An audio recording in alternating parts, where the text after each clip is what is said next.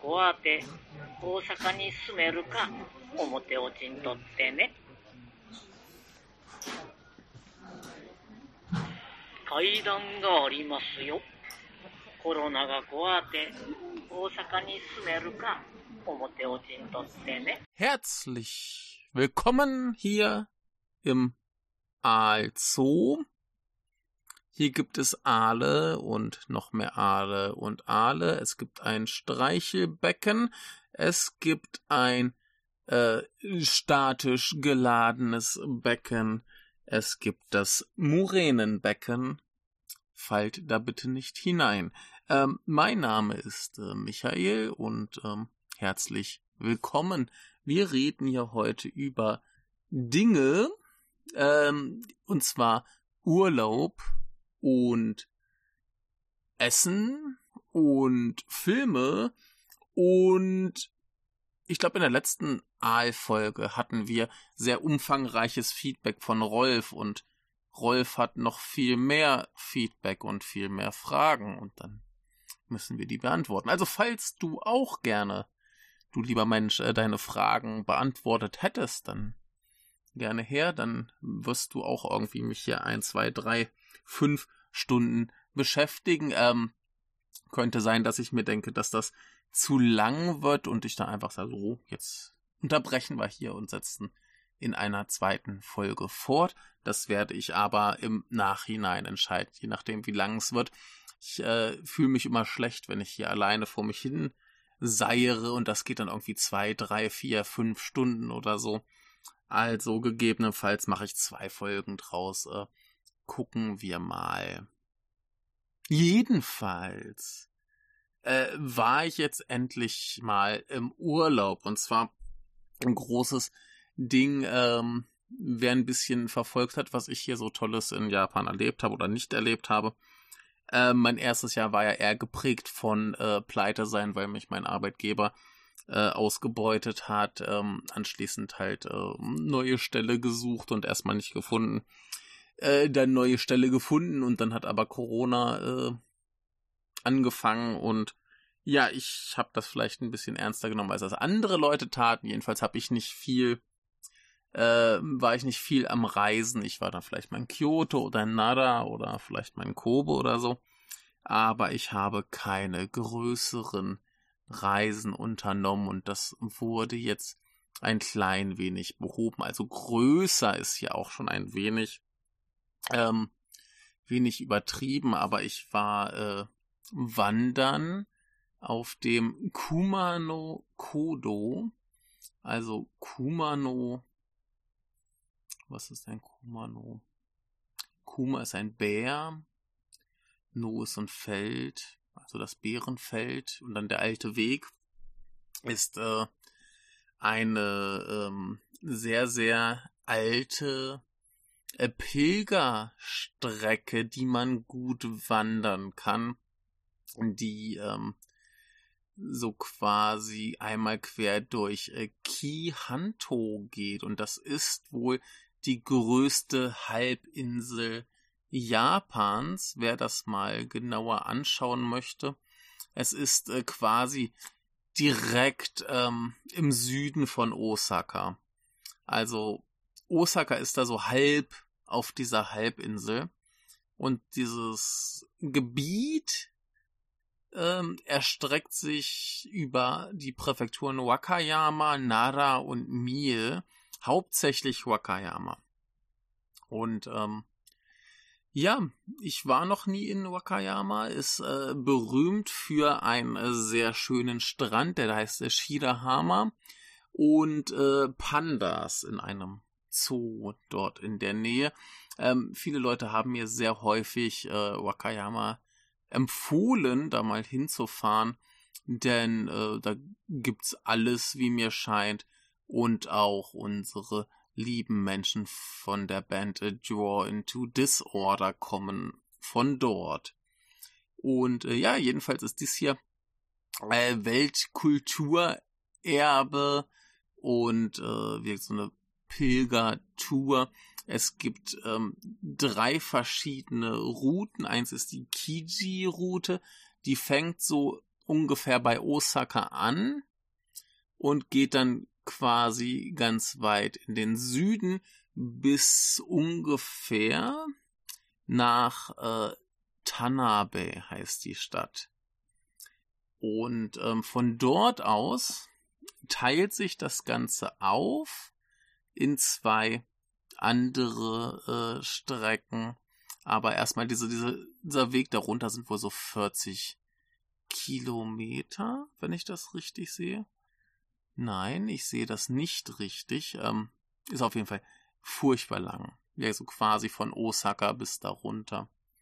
Äh, ich war ähm, zwei Stunden mit dem Zug unterwegs, diese Strecke zu erledigen. Ähm, und von da aus gibt's dann quasi Nakahechi und Ohechi. Und Ohechi ist dann ein Weg, der weiter die Halbinsel im Süden quasi an der Küste lang geht. Und Nakahechi ist dann der Weg quasi äh, in den Berg hinein und äh, durch die Wälder und so weiter. Da kommt man dann auch quasi zum großen Ziel. Das ist der Kumano Hongu Taisha, ein äh, sehr großer, berühmter Schrein mit einem sehr, sehr großen Tor. Zu dem Tor möchte ich anmerken, ähm, dazu sagt man auf Japanisch Otori und äh, wenn man die Aussprache etwas äh, misshandelt, kann man daraus auch einen großen Vogel machen. Also hatte ich als äh, dummer Mensch permanent den großen Vogel im Sinn und als ich endlich dort ankam, sah ich vorn an dem großen Tor war auch ein großer Vogel äh, angebracht, denn ähm, die Gegend hat irgendwie als äh, religiöses Symbol äh, eine Krähe. Und das ist ganz niedlich. Jedenfalls kann man von dort aus auch nach Norden gehen und ähm, da gibt's eine sehr, sehr lange, ähm, ja, sehr, sehr lange äh, Route zum Koyasan, so auf einen Berg hinauf. Ähm, ich weiß nicht genau, was da sich befindet, aber äh, die Karte signalisiert dann noch einen weiteren äh, Tempel oder sowas. Ähm, so ein bisschen an der Küste gibt's dann wieder den Kumano Hayatama Taisha und den Kumano Nachi Taisha. Das sind zwei andere Tempel, die dann auf dieser äh, Route liegen. Und wenn man quasi vom Kumano Hongu Taisha da in die Richtung möchte, kann man da wohl auch prima per Boot reisen auf einem wunderschönen Fluss mit wundervoll blauem Wasser. Ähm, und das ist anscheinend die einzig weltweite Flusspilgerreise, die als Weltkulturerbe äh, registriert ist. Und ähm, andererseits kann man von dort auch zum Ise-Schrein äh, weiter pilgern, was dann nochmal eine enorme äh, Tour ist. Da hat man nochmal richtig zu tun. Also diese Ise-Strecke, die wurde wohl auch erst im 17. Jahrhundert quasi erschlossen. Äh, die ältesten Aufzeichnungen von diesem ganzen, ähm, von dem ganzen Gepilgere dort äh, gehen zurück ins 10. Jahrhundert. Also vor allem diese Kiji-Route, das ist vor allem auch die, ähm, wenn dann Leute von Kyoto aus dorthin äh, pilgern wollten, dann haben sie eben diese Route genommen. Und äh, ja, anscheinend gibt's da verschiedene historische ähm, Überlieferungen mit religiösen Hintergründen und so weiter, äh, verschiedenen Symbolen und es ist einfach ein sehr großer wilder äh, Haufen an Dingen, die man nicht mehr so ganz äh, voneinander trennen kann. Was ich auch ganz interessant fand, war, letztendlich auf diesem Pilgerpfad gibt's immer so kleine, winzig kleine äh, Häuschen, sehen eher aus wie Vogelhäuser. Dann macht man die Tür auf und dann ist da drin ein Stempelkissen und ein Stempel. Dann kann man diese Stempel sammeln ähm, für verschiedene Stationen der Reise. Und äh, diese Barbaren haben einfach dann äh, quasi eine äh, Zwillingspilgerreise ähm, da quasi zusammengebaut mit einer Pilgerroute in Spanien. Warum auch immer. Ich habe das jetzt nicht genauer recherchiert, aber wer alle Stempel sammeln will, muss erstmal hier rennen wie ein Wahnsinniger und dann noch nach Spanien und da auch nochmal pilgern. Ähm, ein sehr, sehr großer Wahnsinn. Aber auf jeden Fall eine ganz äh, wunderbare äh, Strecke. Ich habe die halt zum Großteil per Bus und Bahn zurückgelegt. Ich habe erstmal den Zug genommen äh, von Osaka nach Tanabe, so zwei Stunden. Dann habe ich dort erstmal ein Päuschen gemacht, ein bisschen was gegessen. Da gab's äh, sehr nette, billige äh, Curry-Rahmen. Die waren ganz angenehm und vor allem halt billig.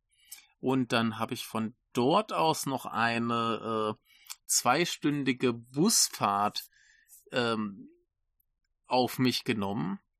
So mitten in den Berg hinein. Äh, der äh, Bus glitt durch den Berg wie ein Aal und es war sehr, sehr wild und wabbelig und ähm, spektakulär. Man hat viel Schönes gesehen, eben halt diese, diese wirklich strahlend blauen, schönen Flüsse und äh, Berge und Bäume und das ist alles ganz wundervoll. Und dann bin ich da in irgendeinem kleinen Dorf angekommen.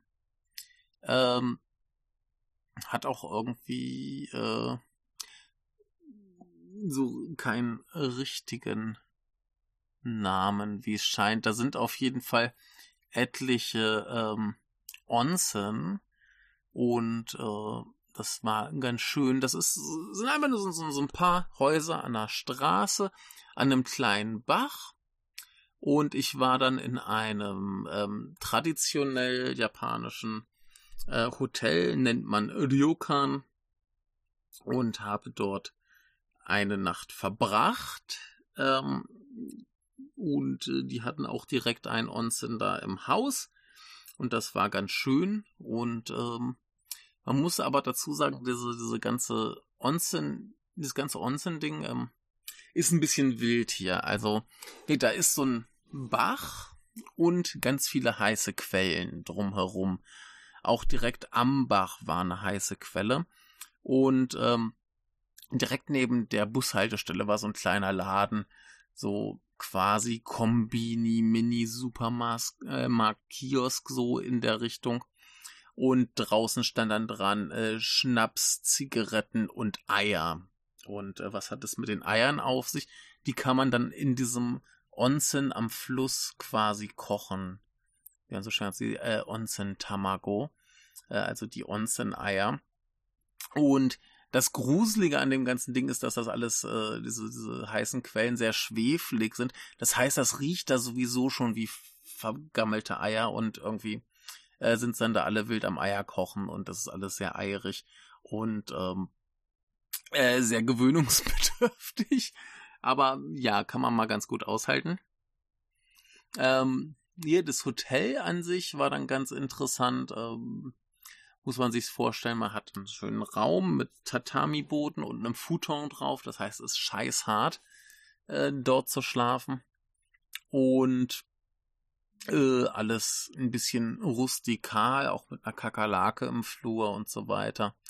Und ähm, ja, das Bad war dann auch mehr so draußen, da musste man so ein bisschen gruselige Brücke da irgendwie rübergehen und dann konnte man da rein. Als ich da rein bin, war es auch zum Glück ein bisschen schon später und äh, und da war dann auch sonst nie, da hatte ich das ganze Ding für mich alleine und ähm, war ganz schön so an sich. Dann konnte ich da ein bisschen rumplanschen rein ins heiße Wasser raus, äh, nochmal nass absch kalt abspritzen, wieder rein, nochmal kalt abspritzen.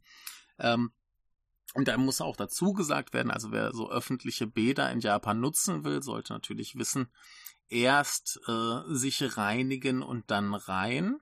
Ne? Also da muss man vorher sich äh, abwaschen und da geht's auch nackend rein. Ne? Also kannst natürlich so ein kleines Handtuch mitnehmen und dir über dein Geschlecht halten oder so. Aber prinzipiell wird da nackend gebadet und das ist auch irgendwie kein peinlich oder so. Äh, nur wenn man dann, keine Ahnung, einen Penis wie ein Pferd hat, was ich jetzt zum Glück nicht habe, aber also, ne, äh, ich kenne da einen, der wurde dann sehr angestarrt, was dann in der Situation vielleicht nicht so willkommen ist.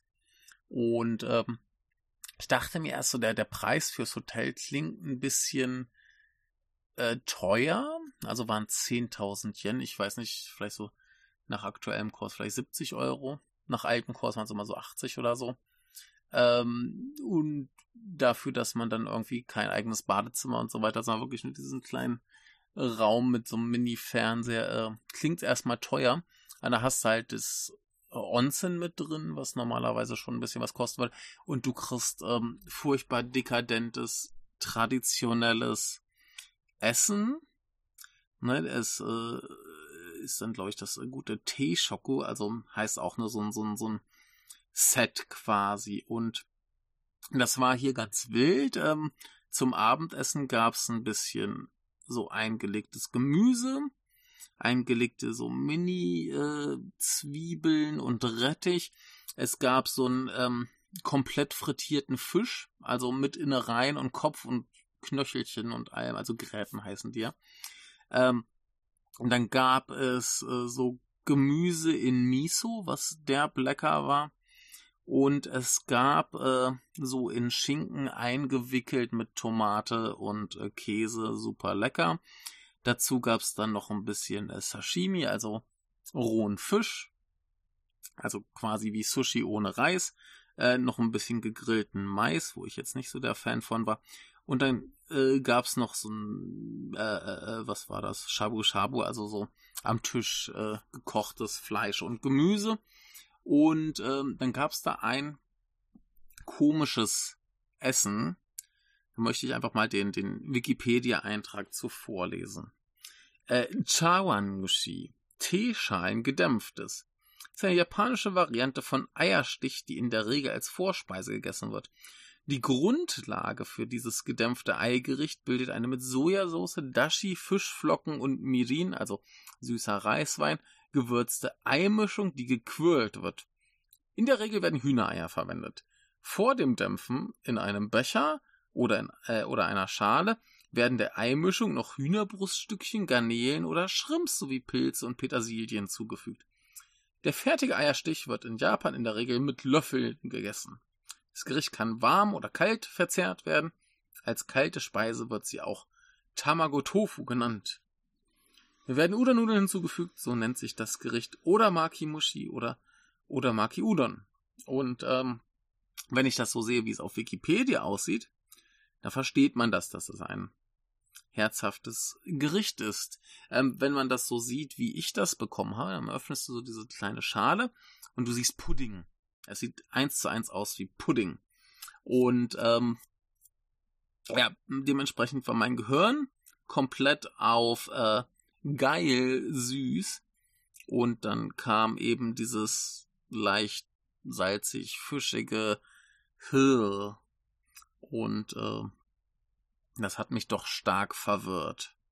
Aber ein äh, sehr, sehr geiles Abendessen. Zum Frühstück gab es dann ähm, äh, Salat, äh, Tofu, ähm, was war denn das? So komisches Gemüse, ich glaube auch wieder eingelegt, äh, gebratenes Ei, einen geräucherten Fisch, noch ein bisschen eingelegtes Gemüse, die guten ähm, Umeboshi, also so so so äh, äh, richtig fies, salzig, saure äh, äh, äh Pflaumen dann Reis, noch mehr ähm, äh, Miso-Gedöns, eine Miso-Suppe und so weiter. Es gab auch ganz interessant ähm, Kaffee, wo sie sehr stolz drauf waren, war aber im Prinzip einfach nur Instant-Kaffee, aber eben mit dem guten Wasser aus dem Onsen. Und wo wir gerade noch äh,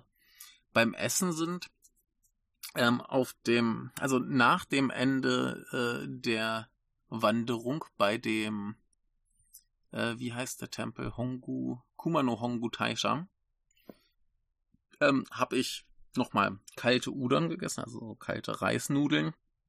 Die dippste dann in Soße und isst sie. Und das kam zusammen mit einem Onigiri, also einem Reisbällchen. Und dieses Reisbällchen war in äh, äh, äh Senfblätter gewickelt. Äh, ziemlich cooler Scheiß, ein bisschen ungewöhnlich, aber lecker. Und äh, als ich dann wieder zurück in Tanabe war, war das ganz lustig, bin ich da durch dieses Städtchen gelaufen, wo alles einfach früh schließt. Also ich kam da an, so irgendwie zwischen, ja, so gegen 6 Uhr oder so. Und äh, kurz vor acht wäre dann der Zug gefahren, also ist der Zug gefahren, also hatte ich so knapp zwei Stunden Zeit, da irgendwie was zu essen. Und selbst die Nachhilfeschule hat irgendwie früh Feierabend gemacht, äh, so um sieben. Und das, das war sauschwer, dann was zu essen zu finden. Und dann äh, habe ich ein, ein, ein ähm, Okonomiyaki-Restaurant gefunden und hatte dann äh, Kimutise Okonomi, also Okonomiyaki mit hauptsächlich ähm, Kimchi statt äh, Kohl und obendrauf dann Unmengen Käse, wie auf so einer Pizza, so richtig, richtig dekadent geil. Und ähm, ist super, ist total super. Kann ich nur empfehlen. Äh, war auch ganz schön, war ich noch am Strand, hab mir da schön den Sonnenuntergang angesehen und das war alles ganz reizend. Ähm, kann ich auf jeden Fall so empfehlen. Und äh, ja, ähm, den nächsten Morgen nach diesem dekadenten Frühstück habe ich mich dann wieder in den Bus geschwungen, bin nochmal so 45 Minuten gefahren, also der fährt dann da erstmal zu diesem äh, Kumano Hongutaisha und fährt dann aber weiter hoch in den Berg. Und von da weiter oben im Berg aus kann man dann ganz wunderbar runterwandern. Das sind dann so ungefähr, weiß nicht, sieben, acht Kilometer. Und äh, das habe ich dann gemacht. Also ganz viele andere Leute auch noch. Na, also da hat man dann immer wieder so Leute unterwegs getroffen, die dann irgendwie schneller waren oder so. Denn äh, man will ja auch ein bisschen Fotos machen und gucken und so weiter. Und ähm, ich fand das so an sich eine ganz tolle Tour. Erstens hast du nämlich eine ganz wunderbare Aussicht über die Berge und so weiter. Ist äh, ganz toll. Dann ähm, ist halt einfach so dieser, dieser Waldweg ganz niedlich. Du hast äh, so gute Stücken, dann einfach so offen auf dem Berg und dann kommt hin und wieder mal so ein Häuschen oder zwei. Und äh, hat mich auch so ein bisschen dran erinnert. Keine Ahnung, wenn ich in der Nähe von Trier am Wandern war, war jetzt nicht so, so viel anders. Aber auf jeden Fall ganz äh, wunderbar. Zwischendurch gab es dann noch ein bisschen äh, groteske Kunst und den hässlichsten Snoopy, den ich gesehen habe. Ähm, könnt ihr alles auf, auf Twitter und Instagram finden, äh, wenn ihr das sehen wollt. Ähm, ganz, ganz toll. Sind dann überall noch so kleine Insekten rumgehuscht. Und äh, ja, es gab so ein Warnschild hier, äh, Vorsicht, Schlangen. Schlange habe ich dann zum Glück nicht gesehen. Ähm, wo ich aber so ein bisschen leiden musste, war das Wetter. Ähm, ich war Samstag, Sonntag da und Freitag war dann noch ähm, Taifun.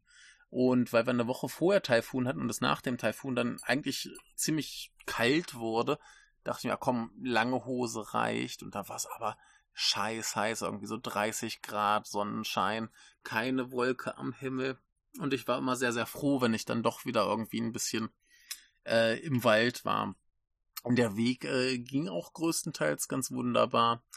Ähm, meistens halt so Trampelpfade, hin und wieder ein bisschen Straße und ganz oft aber auch so bergauf, bergab auf Baumwurzeln und Steinen. Also meine Waden haben nächsten Tag wehgetan, das kann man sich nicht vorstellen. Also das ist schon gar nicht mal so äh, einfach. Und ich dachte erst so, ah, diese, weiß nicht, sieben, acht Kilometer, das sollte ja eigentlich kein Ding sein. Äh, doch ist schon schon was anderes. Also wenn ich die halt hier, keine Ahnung, hier in Osaka rumlaufe, sieben, acht Kilometer ist kein, kein Ding, aber dann halt noch mit Gepäck und äh, eben auf und ab und auf dem äh, relativ unebenen Boden. Das ist schon ein ganz anderes äh, Ding und dann ist schon ganz gut, dass, dass ich dann erstmal äh, das ein bisschen leichter gemacht habe, als gleich zu sagen, oh, zwei Tage hier volles Programm, jeden Tag 10, 15 Kilometer. äh, nee, schon, schon ganz gut. War dann so, weiß nicht, knapp drei Stunden eine ganz hübsche Tour. dann eben so ein bisschen an diesem äh, Schrein rumgegammelt, das Riesentor begutachtet, vom Tor dann auch an diesen wundervollen Fluss gegangen. äh, schöner Steinkrams da am rumliegen.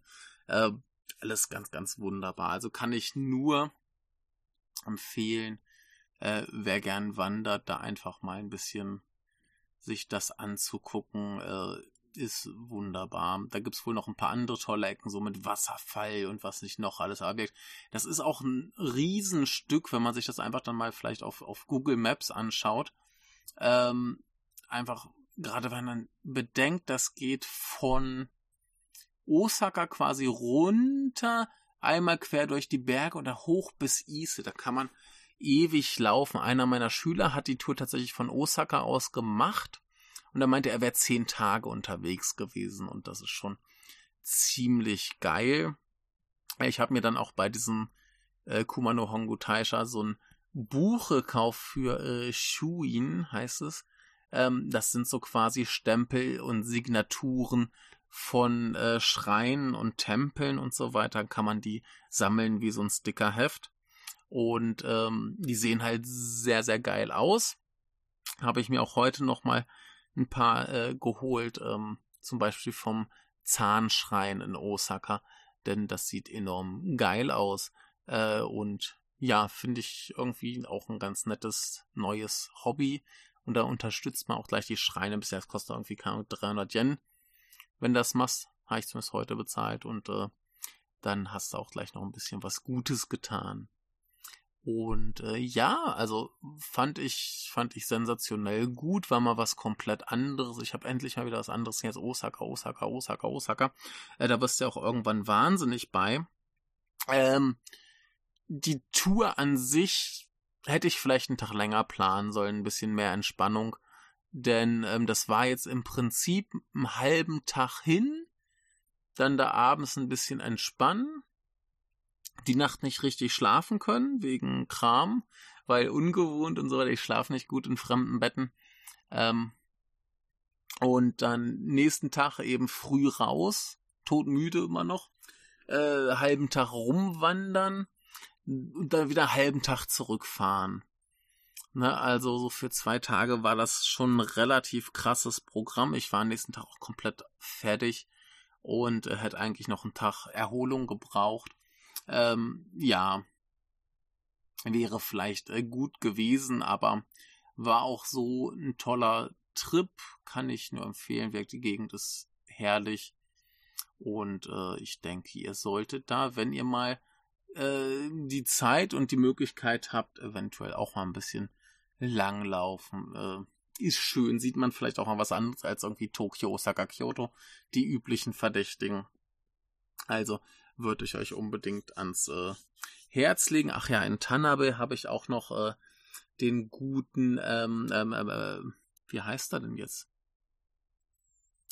Yoshitsunes Kumpel, äh, Benke getroffen. Benke, äh, historische Figur, äh, ganz, ganz großer Held in vielen, vielen historischen Geschichten, ein äh, Mönch, in der Regel furchtbar schlau, in einer Geschichte, die ich auch mal im Podcast äh, rezitiert habe quasi ähm, vor langer, langer Zeit. Das ist äh, Yoshitsune 1000 Kirschblüten oder im Original äh, Yoshitsune Senbon Sakura. Äh, da ist ein ziemlicher Idiot, der einfach alles niedermetzelt, denn der kann auch kämpfen wie Sau und äh, ja, eigentlich ist er sehr intelligent. Und ähm, ja, der wurde wohl dort äh, geboren. Dann gibt's irgendwie noch eine Geschichte, dass er wegen irgendeinem Problem dann nochmal hingehen musste und sein Vater hat dann keine Ahnung, welche Hahnenkämpfe gemacht und ich habe es nicht ganz auf dem Schirm. Jedenfalls ist diese Stadt dann sehr im Benkei-Rausch und Benkei ist dort überall.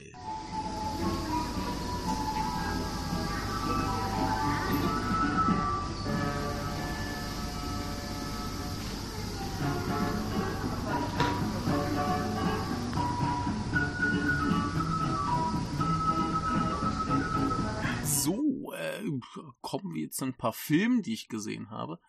Äh, es sind tatsächlich ganz schön viele, deswegen werde ich es relativ kurz pro Film halten und dann äh, kommen wir da auch zu einer, zu einer vernünftigen Zeit durch. Und zwar habe ich vorhin erst gesehen äh, Goodbye Cruel World äh, von Tatsushi Omodi, das ist tatsächlich der Bruder von Nao Omodi, der hier auch äh, mitspielt. Ihr kennt ihn, also den Nao Omodi kennt ihr wahrscheinlich aus so Sachen wie äh, Ichi the Killer, wo er Ichi spielte. Und äh, ja, sein Bruder ist Regisseur, der hat so ein paar Sachen gemacht. Ich hatte von ihm bisher nur gesehen äh, auf der letzten Nippon Connection Child of the Stars, der so mäßig gut war. Ähm, zuletzt hatte er noch einen Film namens Mother gedreht, der äh, relativ viel Aufmerksamkeit bekam. Und äh, ja, nun macht er äh, Goodbye Cruel World, der auch im Original so heißt, nur eben japanisch ausgesprochen. Unter anderem mit Hidetoshi Nishijima, den wir alle noch kennen aus äh, Drive My Car, äh, Tomokazu Miura, auch so ein äh, bekanntes Gesicht zum Beispiel aus A House oder Taste of Tea oder eben äh, His Motorbike Her Island, der demnächst bei Third Window Films erscheint und den ihr kaufen solltet. Die ganze Box solltet ihr kaufen. Ähm, Takumi Saito kennt man auch so aus Shin Godzilla oder 13 Assassins, Ace Attorney, Shin Ultraman. Äh, wir haben Hio Miyazawa, äh, den wir auf den Punkt schon gesehen haben, äh, in His. Und ähm, wir haben noch äh, Tina Tamashiro, die man vielleicht gehört hat in Bell oder ich habe sie gesehen in äh, Dinah und äh, noch so ein paar Sachen. Jedenfalls ähm, ist das so ein relativ typischer ähm, Post-Tarantino cooler Gangsterfilm, also verkauft er sich zumindest. Wir haben eben diese Gruppe von äh, ein paar so Ganoven, die eben ein Raub durchführen. Sie beklauen so ein paar Gangster, äh, die gerade am Geldwaschen sind. Und ähm, ja, die äh, Gangster finden das nicht so super und machen sich dann eben auf die Suche nach denen. Und es ist erstmal alles so inszeniert wie so ein typischer Ende 90er, Anfang 2000er. Die Welt findet alle irgendwie Tarantino geil, äh, Gewalt, Exzesse und so weiter, äh, Gangsterfilm, so die Art. Und das funktioniert auch ganz wunderbar, ähm, immer wenn der Film in diesen Modus verfällt. Das tut er aber auch nicht immer. Äh, übrigens, äh, die Musik, muss man dazu sagen, ist auch sehr Tarantino-esque. Wir haben nämlich äh, Bobby Womack und da ist sogar ein Lied dabei, was in Pulp Fiction auch, glaube ich, zu hören war. Ich glaube, es war Pulp Fiction. Egal, jedenfalls. Äh, meistens, oder erstmal, ist der Film sehr äh, stilsicher, sehr cool, ähm, unter Umständen sehr, sehr brutal und sehr splötzig brutal. Und ähm, ja, das ist sehr geil. Und dann verfällt er aber zwischendrin in so einen Drama-Modus. Wir bekommen dann so die Geschichte der Figuren so ein bisschen erzählt. Der eine ist Ex-Yakuza und will eigentlich nur wieder mit seiner Familie zusammen sein. Äh, der eine will irgendwie so einen Politiker zu Fall bringen oder irgendwie sowas. Die andere äh, will ihr äh, schreckliches Leben hinter sich lassen und so weiter und so fort. Und das ist alles ganz nett. Aber irgendwie äh, für das, was ähm, im Trailer angekündigt wird und was im Anfang äh, passiert, ist es ein bisschen unbefriedigend, ein bisschen inkonsistent und ähm, ja, es ist ein guter Film insgesamt, also auch das Drama ist gut, aber wie bei vielen Actionfilmen, die so irgendwie zum Anfang und zum Ende eine krasse Action-Szene haben und mittendrin dann irgendwas anderes machen, ähm, ja, ne, es ist ein, ein bisschen unbefriedigend, aber prinzipiell ein, ein äh, guter Film. Ich habe auch so das Gefühl, der könnte eventuell noch ein bisschen wachsen, wenn man ihn vielleicht nochmal schaut. Also äh, da ist nicht alles äh, direkt so im, ach, äh, bisschen verschenktes Potenzial äh, Loch verloren. Äh, wie gesagt, auch, auch, auch die etwas äh, nicht so coolen Szenen sind immer noch gut, aber ja, äh, wir so ein bisschen, bisschen, äh, eben wie, wie so Sachen wie, wie, wie den zweiten Fable oder äh, Baby Assassins, wo du so den geilen Anfang kriegst und dann sehr, sehr lange warten musst, bis es wieder so geil wird und zwischendurch passieren andere Dinge, die vielleicht auch schön sind, aber erstmal so ein bisschen so, hm. Ähm, ja, dementsprechend wäre vielleicht auch beim zweiten Mal einfach, wenn man ein bisschen drauf gefasst ist, äh, was da passiert und kommt, dann kann man das, glaube ich, ein bisschen mehr genießen. Ähm, was ich auch gern ein bisschen mehr genossen hätte und nicht konnte, war A Hand oder im Original T. Und das ist sehr wortwörtlich übersetzt. Äh, von Daigo Matsui, den wir kennen von so fantastischen Filmen wie Just Remembering oder Ice Cream and the Sound of Raindrops. Und ähm, der hat jetzt den ersten Film von äh, Roman Porno, äh, Porn, Porno? Roman Porno Now äh, gemacht, einem Projekt, um das Jubiläum des Roman Pornos äh, zu zelebrieren seitens Nikatsu. Und ähm, ja, sie hatten schon mal vor ein paar Jahren so ein äh, Reboot gemacht. Da liefen auch ähm, zwei Filme auf der Nippon Connection. Der dritte ist wahrscheinlich der bekannteste. Der hieß äh, Anti-Porno von einem gewissen Shion Sono.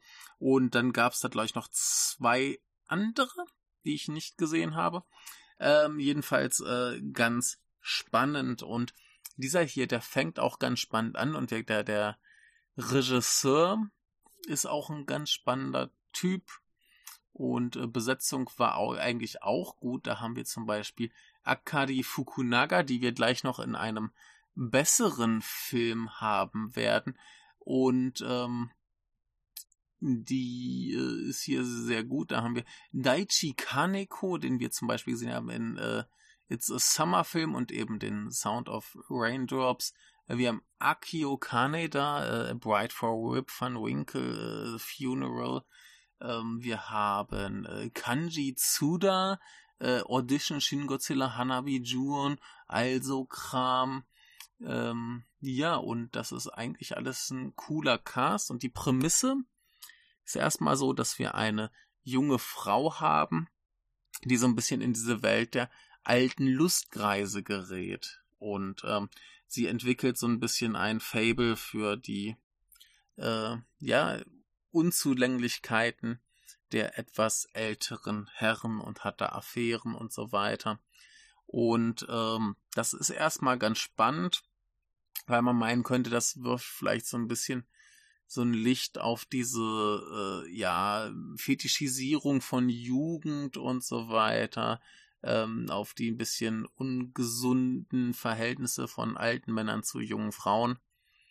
Und das wirkt erstmal alles ganz interessant. Und im Film passieren dann erstmal irgendwie storytechnisch zwei Sachen. Erstens ähm, fängt sie eine Beziehung mit ihrem äh, eher gleichaltrigen Arbeitskollegen an und gleichzeitig kommt so die Erkenntnis, dass sie und ihr Vater nicht gut miteinander können und dass ihr das anscheinend zu schaffen macht.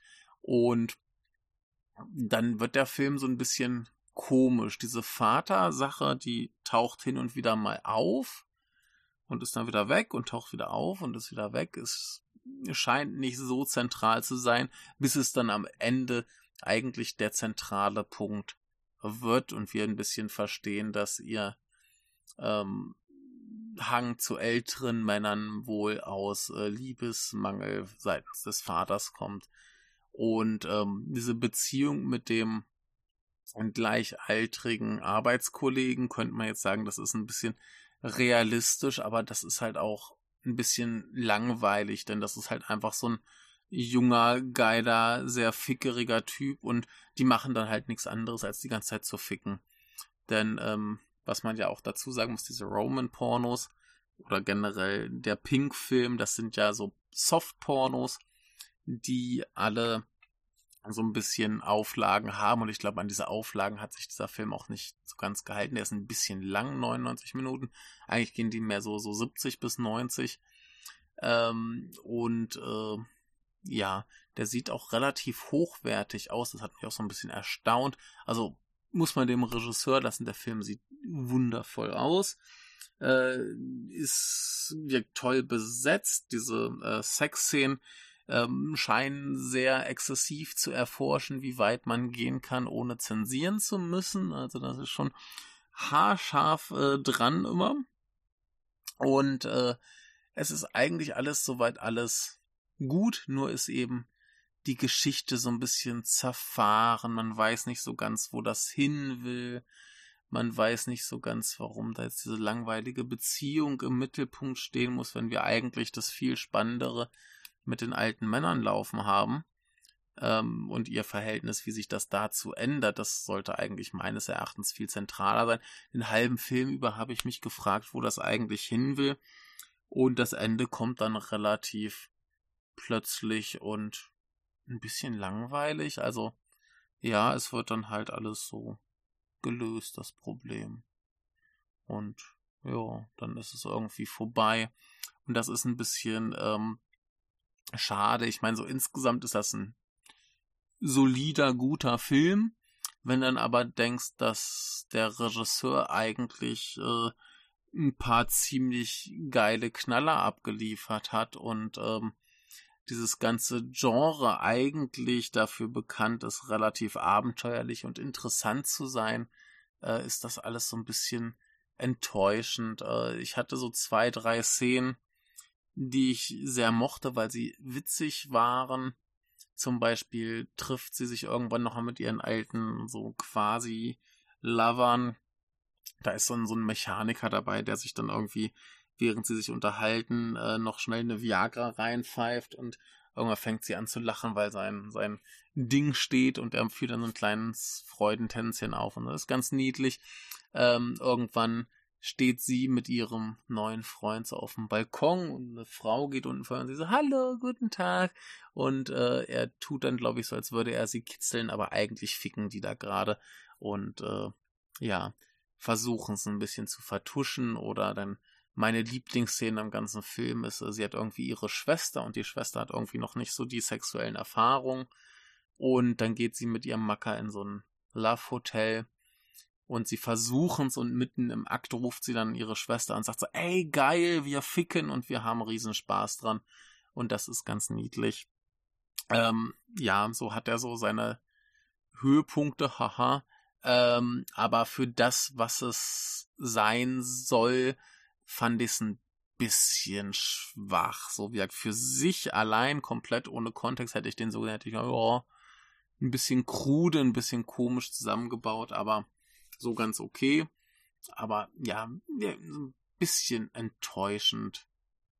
Ähm, ja, äh, machen wir mal einen anderen, zu einem anderen Sprung, ähm, eben mit besagter Schauspielerin, die hier eine kleine Nebenrolle spielt. Und zwar ähm, haben wir sonst noch dabei Fumino Kimura, die wir kennen aus äh, The Fable. Wir haben Kento Nagayama äh, hier aus äh, Villain oder Shield of Straw oder Sodanin. Wir haben äh, Hirona Yamazaki, die wir natürlich kennen aus Monster Hunter und äh, Labyrinth of Cinema und Hanagatami und Lessons of the Evil.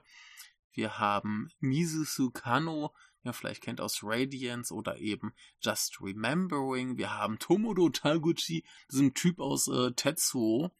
Ähm, ja, so ungefähr diesen Cast und der Regisseur ist Koji Fukada. Und wer diesen Podcast ein bisschen verfolgt, weiß, dass Daniel und ich große Freunde des äh, Fukudas sind, auch wenn zumindest ich noch gar nicht so viel von ihm gesehen habe. Also ich kenne von ihm A Girl Missing und Harmonium, die mich beide emotional komplett vernichtet haben. Und ähm, dementsprechend war ich jetzt sehr gespannt auf seinen neuen Film, der da heißt äh, Love Life.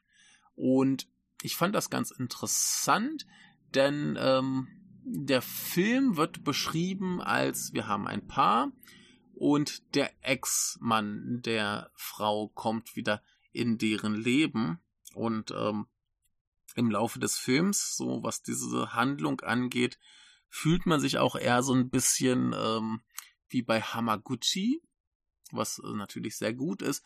Äh, was ich dann super lustig finde, ist der, der Katalysator für diese Handlung, dass der Ex-Mann wieder zurück in das Leben der Protagonistin kommt, ist äh, so Fukuda, wie man nur Fukuda sein kann. Nämlich bringt er erstmal das Kind um. Also nicht der Mann, sondern die Handlung tötet das Kind. Und deswegen kommt der Mann eben zurück. Und äh, der Kniff daran, der interessante ist, eben, dass dieser Ex-Mann ein äh, taubstummer, obdachloser Koreaner ist. und sie eigentlich so ein bisschen halt, äh, ja, Obdachlose betreut quasi. Äh, sie ist da in so einer Hilfsorganisation und ihr Mann auch. Oder der Mann ist, glaube ich, bei irgendeinem äh, äh, äh, Staatsapparat, keine Ahnung. Jedenfalls haben die da eben mit Obdachlosen zu tun bei der Arbeit. Und ähm, dazu kommt dann noch, dass seine Eltern mit ihr nicht so ganz einverstanden sind und so Sachen. Ähm, ja, ist ein wieder ganz fantastischer Film. Der Anfang ist so richtig Fukura und macht dich kaputt und so weiter. Und irgendwie geht er dann auf die komische Hamaguchi-Reise und auch äh, hier äh, ein bisschen Reise wörtlich gemeint. Ähm, und irgendwie macht der Film, dass es einem irgendwann in all diesem Elend und den komischen Dingen, die da geschehen, dass es einem da gut geht. Und ich fand das sehr befremdlich und verwirrend und ganz fantastisch. Und ich mag den Hamaguchi Fukuda sehr, sehr gerne. Ähm, man munkelt, äh, dass sein Film davor A Real Thing in eine ähnliche Richtung geht. Den habe ich noch nicht gesehen, aber Daniel ist, glaube ich, auch schon ganz äh, fickerig drauf, den im Podcast zu besprechen. Äh, ich nehme an, das ist dann nur eine Frage der Zeit und dann werde ich auch noch mit ihm über Love Life irgendwann reden müssen, wenn der mal verfügbar ist. Aber äh, ich nehme an, der wird irgendwie ähm, in irgendeiner Form veröffentlicht. Der ist gleich auch eine französische Co-Produktion. Wir haben noch diesen ganzen Korea-Aspekt mit drin. Äh, ein furchtbar interessanter Film, über den man, glaube ich, sehr, sehr lange, sehr, sehr viel sagen könnte. Ich möchte ihn euch erstmal ganz doll empfehlen, falls ihr die Chance habt, ihn zu sehen. Äh, ein super Ding. Ähm, auch interessant, vermutlich, vielleicht kommt er auch irgendwann mal in den Westen. Ich wäre nicht so überrascht. Ist ein Film namens Gekido oder eben ähm, auf Englisch hat er den wundervollen Titel Rageaholic, äh, ein Film von Yoshiki Takahashi, der tendenziell eher Autor ist von so Sachen wie äh, Cold Fish. Und wir haben äh, so ein paar äh, Schauspieler dabei, zum, zum Beispiel Yota Kawase, den man vielleicht kennt aus A Meatball Machine, Kodoku oder Shin Godzilla. Wir haben, äh, ich glaube, sonst nicht so viele. Doch, wir haben äh, Ryuju Kobayashi, äh, der zum Beispiel in Guilty of Romance war. Eta Okuno, der hier oh, im, im großartigen The Outsider, im letzten Kenshin und in Love and Peace war. Und äh, wir haben noch Shingo Mizusawa, der in We Are Little Zombies und Love and Other Cults und so Kramer. Egal. Jedenfalls, ähm, ich sah irgendwann den Trailer zu diesem Film und dachte mir, das sieht ganz interessant aus, hab's dann aber komplett verdrängt und hab da irgendwann im Kino wieder das Poster gesehen. Übrigens ganz, ganz traurig, der lief im Teatro Umeda und äh, das ist eins der großen wichtigen ähm, Kunstkinos äh, oder so Independent-Kinos und das hat äh, vor wenigen Tagen geschlossen, weil es irgendwie ähm, ja da den Raum nicht mehr mieten konnte, so wie ich das verstanden habe. Wahrscheinlich Corona bedingt, keine Ahnung, vielleicht zu wenig Einnahmen oder so. Da wurde man sich nicht mehr einig und das Kino musste schließen. Sehr traurig, sehr scheiße. Ähm, jedenfalls, dieser Film ist ein ganz, ganz merkwürdiges Ding. Mein erster Gedanke war äh, Demolition Man auf Splatter. Und ähm, geht eben so los. Wir haben irgendwie den großen, grausamen, gewalttätigen Cop, der irgendwie erst so einen Fall löst und dann in der Bar so ein paar Agrotypen mit einem Aschenbecher zu Tode prügelt und äh, dann aber eben wegen Mordes verhaftet wird und man macht etwas sehr Lustiges mit ihm, man schickt ihn in die USA. Da kann man ja mit so Agrotypen umgehen, die wissen, was man da macht. Und das wird so ein bisschen Clockwork Orange mäßig. Und zwar äh, wird er gegen seine Aggression behandelt. Das heißt, er nimmt ungefähr eine Million Tabletten, trägt einen komischen Cyberhut und guckt sich einen blauen Vogel an. Und als er irgendwann genug diesen Vogel angesehen hat, sagen sie, hey, du kannst jetzt wieder nach Hause gehen. Und sein Zuhause ist jetzt aber der Überwachungs-Superstaat, äh, wo alles schön ist und die Menschen glücklich und alles friedfertig. Und ähm, insofern äh, ist er natürlich jetzt auch trotz seiner Behandlung der ganz, ganz große Außenseiter, der nicht mehr mit dieser Realität klarkommt. Es gibt leider keine drei Muscheln, es gibt auch keine Automaten, die ihm Strafzettel geben, weil er flucht, aber die Mentalität ist ganz ähnlich. Und ähm, ja, in diesem, ach so, äh, er wird, er kriegt zumindest einen sehr bösen Anruf, weil er es wagt, in seiner Wohnung zu rauchen. Ähm, und das ist alles soweit erstmal ganz drollig. Die Tonalität bis dahin ist erstmal auch so sehr merkwürdig, weil ich mir nicht sicher war, ob der Film jetzt versucht, witzig zu sein oder aber eben absichtlich alles so ein bisschen betont pseudo-cool macht äh, und das ein bisschen verarschen will. Ich glaube, glaubte am Ende dann, dass es eher so ein bisschen in diese Verarschungsrichtung ging. Äh, jedenfalls ist er dann eben in dieser neuen Welt quasi und versucht dann eben alte Bekannte zu finden und findet dann eben heraus, dass äh, ja die Schlagstockpolizei umhergeht und quasi Menschen verprügelt, um ihnen dann ein Verbrechen anhängen zu können, damit sie einen Grund hatten, sie zu verprügeln. Und sie genießen eben ihre Macht enorm. Und äh, das findet er dann eben nicht so gut und geht dem Ganzen ein bisschen auf den Grund. Und am Ende gibt's dann so ein richtig exzessives Blätterfinale und das ist ziemlich cool. Hat mich äh, im Endeffekt ein bisschen an Brawl in Cell Block 99 erinnert, der ja auch sich sehr, sehr viel Zeit ließ, bis er dann eben am Ende äh, so richtig eskalierte. Und hier ist das ganz ähnlich zu Anfang, wenn wir so äh, Action haben, dann sehen wir meistens irgendwie diesen Typen. Wir, wir sehen aus der Perspektive seines Opfers, das am Boden liegt, wie es dann nach oben schaut und er ist da oben und prügelt runter und das CGI-Blut spritzt. Und zum Schluss kriegen wir also richtig schön handgemachte äh, Effekte, richtig gekröse und wundervoll. Und das ist ein Riesenspaß. Und äh, es geht gegen dies, äh, gegen den Staat und überhaupt und das ist alles äh, ziemlich großartig. Ähm, mein Lieblingselement im großen Finale ist, dass er irgendwann so feste zuhaut, dass er sich die Hand bricht, dass der Knochen so rauskommt und dann fängt er an, Leute mit dem Knochen zu erstechen. Es ist ein Riesenspaß. Ein super dummer Film, ähm, aber mich würde es nicht wundern, wenn der zumindest auf so ein paar bisschen ähm, äh, Genre- und Splatter-orientierteren Festivals auftauchen würde. Ähm, ist auf jeden Fall ein Blick wert, vielleicht nicht der Oberknaller, aber ein guter kleiner Spaßfilm, lustige Anekdote am Rande. Im Kino wollte ich mir das äh, Filmpamphlet kaufen, wie ich das meistens mache, zumindest bei japanischen Filmen, ähm, quasi ein gedrucktes Making-of-Heft äh, ja, das Bonusmaterial fürs Kino. Ähm, Finde ich immer toll. Und äh, ich sagte dem Herrn am Tresen so, dass ich das gerne möchte.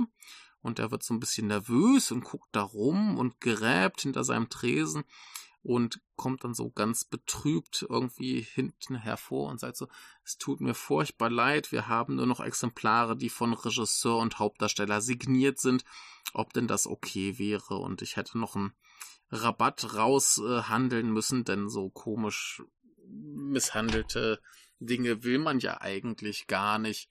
Äh, nein, natürlich ist das äh, ganz großartig. Ich habe mich sehr gefreut, fand es aber furchtbar lustig, dass ihm das offensichtlich so viel Kummer bereitet hat, dass er mir nicht die Wahl lassen konnte, ob ich kein eins mit oder ohne Autogramm möchte.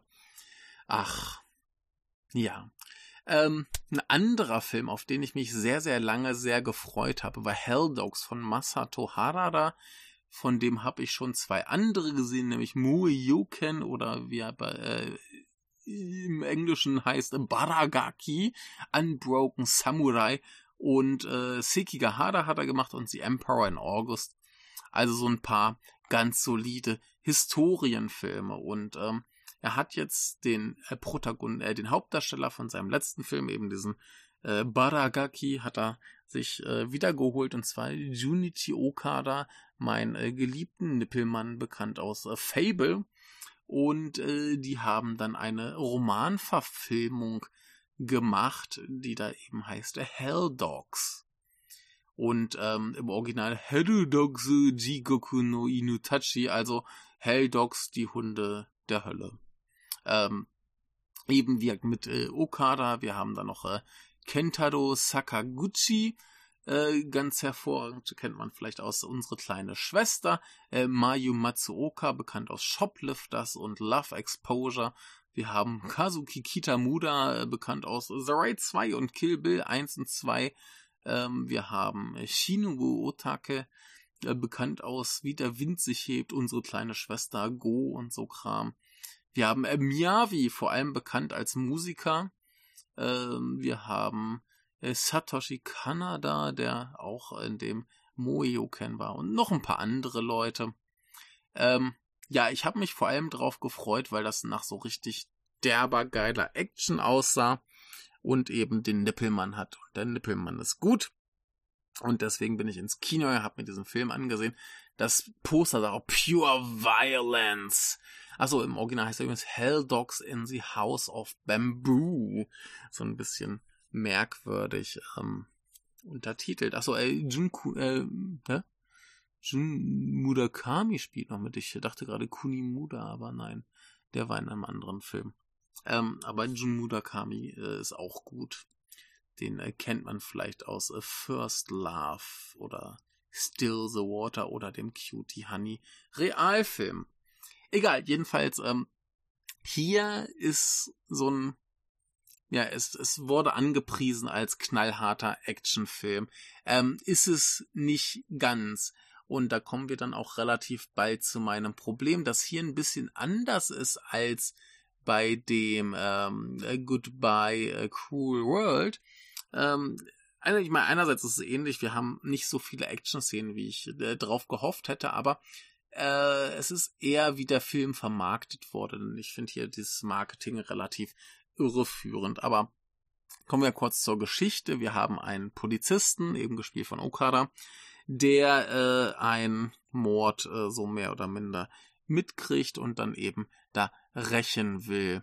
Und äh, während dieser Rache wird er dann von der Polizei eingefangen und die sagen, ey, Junge, das finden wir gut mit Rache und so, aber du bist jetzt hier für uns Undercover Cop und dann schleusen sie ihn eben rein in diese Organisation der Hell Dogs. Ähm, die sind so ganz illustre Burschen, so einer ohne Nase und so Kram. Und äh, er wird dann eben da eingeschleust und äh, zusammen mit dem äh, Sakaguchi äh, kämpfen die sich so ein bisschen die Ränge hoch, äh, indem sie halt exzessiv Drecksarbeit machen und das kommt sehr gut an bei der Elite und äh, ja, sie werden dann eben immer weiter befördert und ihre Mission ist jetzt irgendwie, oder seine Mission, der andere weiß davon ja nichts, ist äh, eine Akte zu finden über die Identität von äh, Miyavi. Und das ist alles soweit ganz geil. Es ist halt äh, sehr, sehr viel figurenbasierter, als ich das erwartet hatte, was sehr gut ist, denn ähm, das funktioniert alles hervorragend. Äh, es ist äh, super gespielt, der ganze Cast äh, macht das äh, wunderbar. Die Action, wenn sie kommt, ist gut. Ein bisschen komisch, weil der Harada, der hat anscheinend auch selbst die Action äh, äh, dirigiert. Der hat irgendwie so einen merkwürdigen Fetisch dafür, Leute zu zeigen, die irgendwie angreifen, anstatt die Leute zu zeigen, die ähm, vom Angriff getroffen werden, was so ein bisschen komisch ist. Ne? Also du siehst dann Leute schießen, aber du siehst nicht so richtig, äh, wer wie wo getroffen wird. Oder äh, ja, er macht komische Ellipsen, wo man sich dann durchaus denken kann, was geschehen ist. Wir wissen es aber dann nicht genau, was mit spezifischen Leuten passiert ist. Und wir sehen dann erst später so das Ergebnis.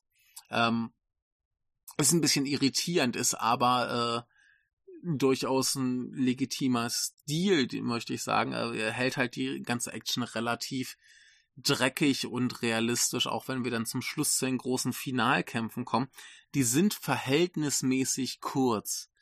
Denn, äh, ja, da macht halt einer einen Fehler, kriegt dann was auf Omme und dann ist er halt tot. So. Und das ist einerseits ein bisschen antiklimaktisch, aber eben durchaus so dreckig realistisch okay. Und für die Art Film, die es ist, ist das super. Nur wurde halt irgendwie anders vermarktet. Der wurde mehr als Actionfilm vermarktet, statt als ähm, ernsthafter, äh, figurengetriebener äh, Gangsterfilm. Und insofern äh, nicht verkehrt. Mein Problem war nur, dass die alle wieder reden wie die letzten Barbaren. Ich habe irgendwie kaum Wort verstanden über manche Teile. Irgendwie der Polizeityp, der ihm das Missionsbriefing gibt, der sabbelt da seinen Text runter, dass du kaum mitkommst. Dann die ganzen Yakuza reden eh alle wie die letzten Penner. Es ist, ist ein, ein, ein, ein sprachliches Massaker. Ich müsste ihn eigentlich nochmal gucken. Ich meine, ich habe dann so die Handlung schon irgendwie verstanden. Aber äh, Genuss geht auch ein bisschen anders. Aber äh, war auch so ein prima Film. Ähm, ich würde den auf jeden Fall nochmal sehen wollen, um zu sehen, ob er nicht eigentlich vielleicht noch besser ist, wenn man erstens mehr versteht und zweitens ähm, er die Erwartungen dann äh, trifft oder nicht. Also dann halt trifft, weil man ja weiß, was kommt. Also ich glaube, das könnte ein ziemlich super Film sein, der aber so ein bisschen merkwürdig angepriesen und äh, angeworben wurde und äh, ja, aber prinzipiell prima. Auch äh, sehr, sehr schön ist, äh, ist äh, Ido Jire wa Ongakutai von Eiji Uchida. Ähm, Im Englischen Offbeat Cops mit äh, Hiroshi Abe. Man kennt ihn vielleicht aus Thermal, Romal oder äh, Letters from Iwo Jima oder Still Walking, äh, I Wish. Äh, hier, hier Hannah und Alice Survive Style 5 Plus. Äh, ganz, ganz viel Zeug hat er gemacht. Ein äh, ziemlich cooler Typ. Dann haben wir noch Nana Seno, kennt man vielleicht aus äh, Tokyo Tribe, Attack on Titan oder Woodjob. Wir haben Hayato Isomura, ähm, zum Beispiel bekannt aus Tokyo Revengers oder A Family und neulich war er auch im sehr, sehr guten Plan 75. Ähm, wir haben Mah Mahiro Takasugi hier aus Before We Vanish oder Real Life, der auch sehr niedlich war.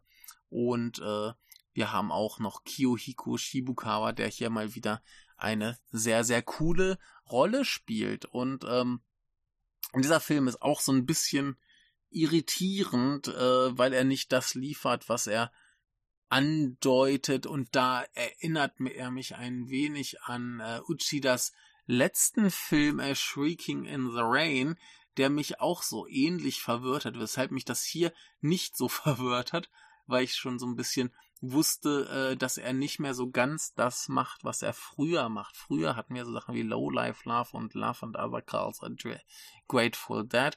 Und gefühlt war das alles halt ein bisschen schwarzhumoriger. Ich finde die Tendenzen eigentlich sehr, sehr ähnlich. Also wenn ich mir jetzt nochmal Lowlife Love angucke, dann ist das eigentlich auch schon so ein relativ geradliniges äh, Drama, aber die Tonalität ist ein bisschen anders. Er hat sich dann jetzt in den letzten paar Filmen sehr Richtung äh, Mainstream geschlagen.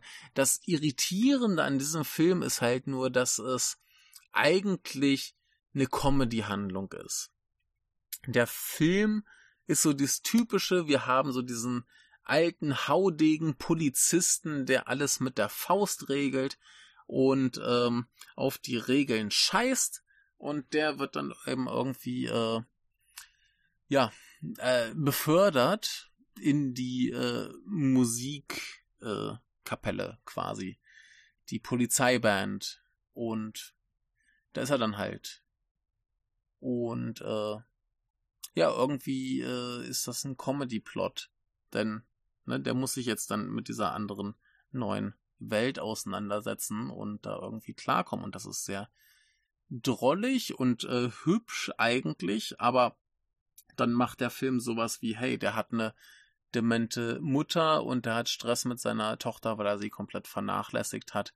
Ähm, dann haben wir eben im Musikdings in der Band noch diese Frau, die dann eigentlich äh, so hm, Probleme hat, auch als alleinerziehende Mutter und so weiter. Wir haben dann nebenbei noch so einen ziemlich finsteren, ähm, äh, tatsächlich Kriminalplot laufen über so diese, diese typischen äh, Betrüger, wo so Leute irgendwelche Omis anrufen und die sagen, hey, ich bin hier dein Nachwuchs, äh, gib mir Geld. Und ähm, wo dann hier die Omis relativ grausam umgebracht werden. Und äh, also Sachen. Und dann wird das Ding bis auf so ein paar humoristische Szenen, aber auch komplett ernst durchgezogen. Und das ist sehr merkwürdig, wie dieser Comedy-Plot in so ein 99% ernst, ernstes Drama gepresst wurde. Und äh, ja, ich finde, das steht Uchida ganz gut. Ähm, das ging mir halt ähnlich bei diesem Streaking in the Rain, wo ich auch dachte, so, das ist jetzt hier so, oh, Dinge am Filmset gehen schief und äh, Frustbewältigung. Und da äh, ist da bestimmt Witz drin und mh, fast gar nicht. Und hier eben wieder. Und ähm, ist ganz wild, finde ich. Äh, ganz interessant, ganz spannend. Ich finde es gar nicht so unterschiedlich von seinen früheren Filmen. Die waren nur alle irgendwie ein bisschen schwärzer im Humor. Und hier haben wir jetzt so ein bisschen mehr das, das sehr mainstreamige Drama. Aber das funktioniert eigentlich tatsächlich sehr gut. Ich war sehr gerührt von dem Film. Ähm, wenn man da kein Problem mit sowas hat, dann ist das ein tolles Ding. So, dann haben wir noch zwei. Äh, einen etwas älteren, der heißt Mixed Doubles oder im Original Mixe von Junichi Ishikawa. Ähm, von dem ich sonst noch nichts gesehen habe. Scheint auch nicht so ganz das bekannte Zeug gemacht zu haben. Äh, hier in den Hauptrollen äh, Yui Aragaki, äh, Eta Nagayama, also sie kennt man aus, äh, was, was, was kennt man sie denn? Ich weiß, die hat sehr, sehr viel gemacht. Die ist hier super beliebt. Aber ich glaube, so Filme hat sie gar nicht, zumindest nicht die gemacht, die im Westen bekannt wären. Ähm, ja, sie war mal in äh, Ranma. In dem Real-Dingsy. Na gut. Äh, ihn kennt man aber aus Blue Spring, Memories of Matsuko, Harakiri, dem Remake in Nine Souls, Summertime Machine Blues und alles Mögliche. Ähm, dann haben wir noch Ryoko Hirosue, die man kennt aus Departures oder Wasabi. Wir haben noch äh, Koji Seto aus hier Asako 1.2 äh, und hier äh, Sadako 3D und Sadako 3D 2. Äh, er war aber auch in Love Nonetheless, der ganz toll war. Und ja, wir haben noch ähm, Yu Aoi in einer leicht rassistischen Rolle als chinesische Restaurantbesitzerin. Ähm, es ist ein Tischtennisfilm und zwar haben wir die Protagonistin, die von ihrer Mutter dazu gezwungen wurde, Tischtennis zu spielen und grausam gequält wurde und dann eben, als ihre Mutter stirbt, einfach aufhört, weil sie keinen Bock mehr hat auf diesen Scheiße.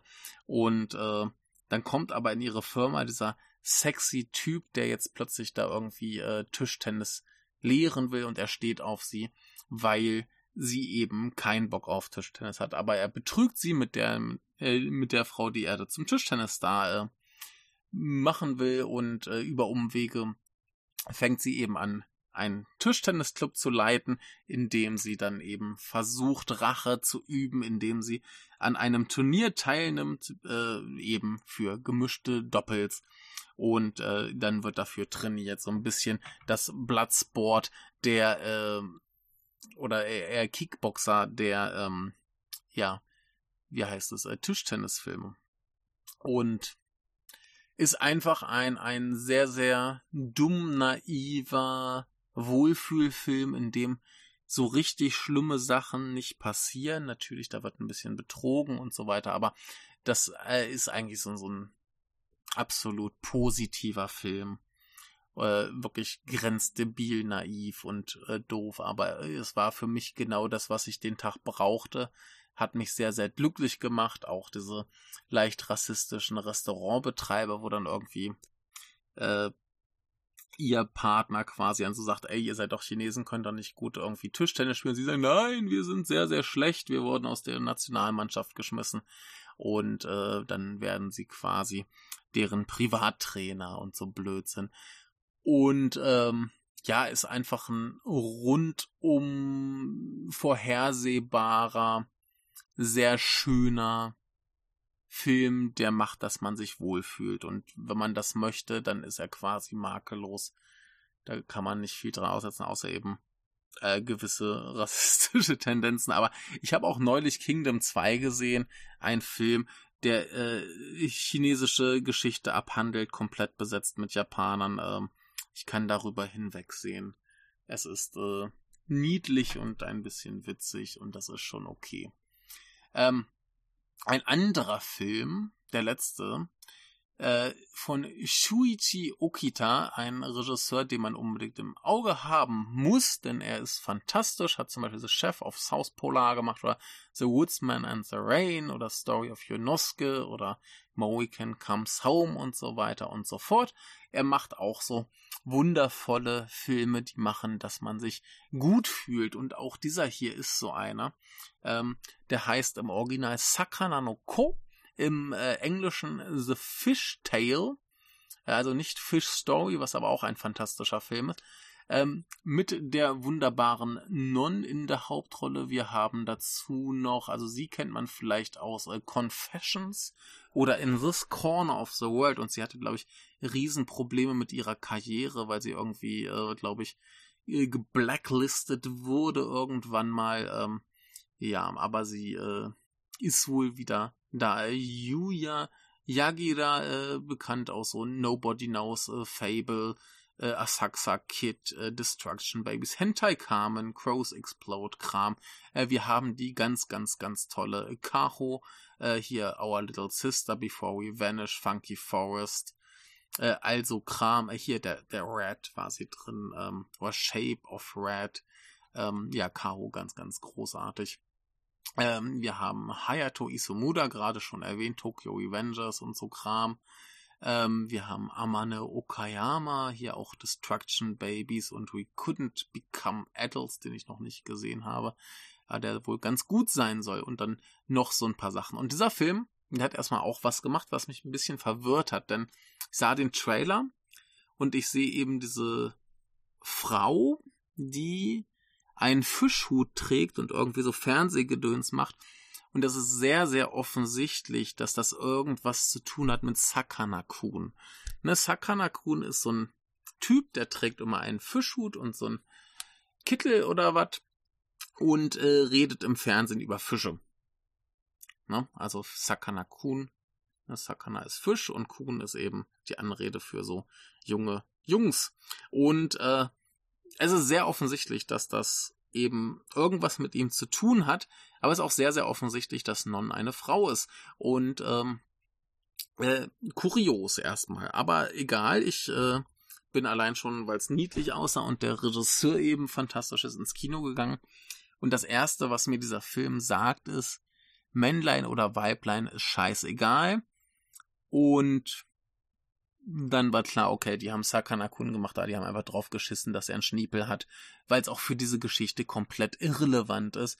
Und ähm, hier ist es dann eben Mibo, die äh, Hauptfigur, die eben schon seit einem Vorfall in jüngster Kindheit ein ja Fable für Fische hat und ihr ganzes Leben eigentlich nur aus Fischen besteht und sie jeden Tag eigentlich nur Fische isst und also Sachen, also Fisch, Fisch, Fisch, Fisch, Fisch, Fisch, Fisch und das ändert sich auch ihr Leben lang nicht. Das Problem dabei ist dann nur, dass sie eben durch diesen Fischfetisch auch keinen Bock hat, irgendwas zu lernen.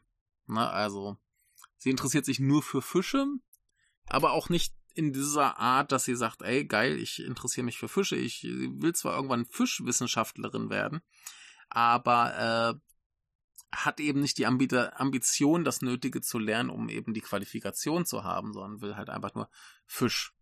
Und äh, das ist ja auch so ein bisschen verständlich, die Einstellung. Und jedenfalls äh, folgt dann eben dieser Film äh, dem Leben dieser Figur, äh, durch die Schule, bis sie dann eben irgendwann im Fernsehen landet. Und es ist einfach ein wahnsinnig, wahnsinnig schöner Film, sehr berührend. Ähm, es ist sehr interessant, dass zwar schlimme Dinge passieren, die aber eigentlich so komplett außerhalb der Wahrnehmung von unserer Hauptfigur geschehen.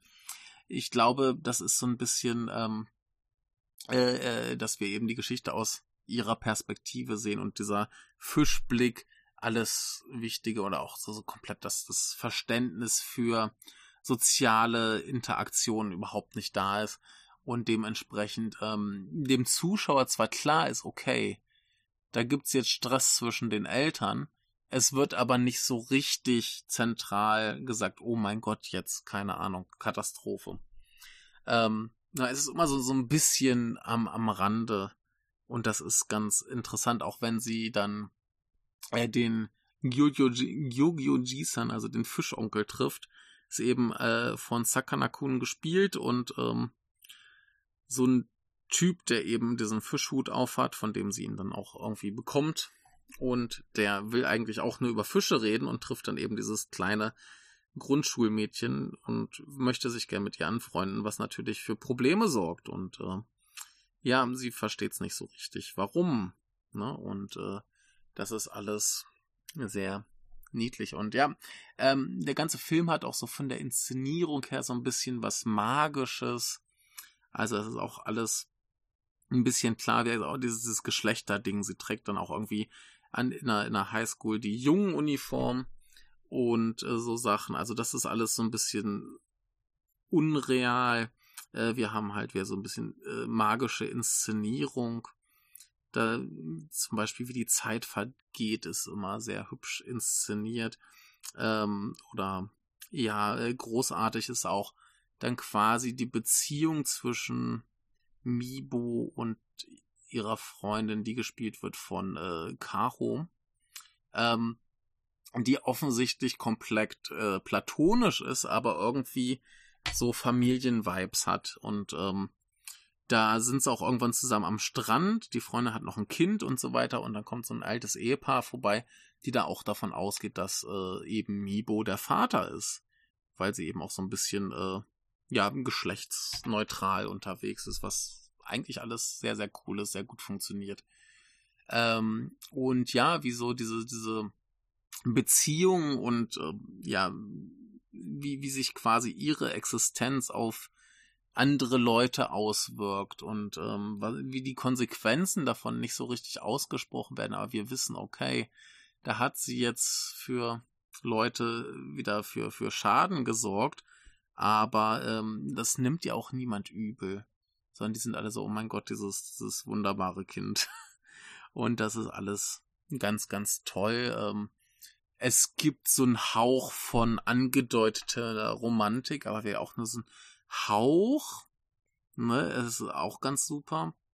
Ähm, ja, es ist, es ist einfach ein, ein wahnsinnig schöner Wohlfühlfilm, also quasi wie der Mixed Couples, Doubles, ähm, nur, oder auch meinetwegen der Offbeat Cops, nur eben noch viel, viel schöner, viel, viel magischer, noch viel naiver.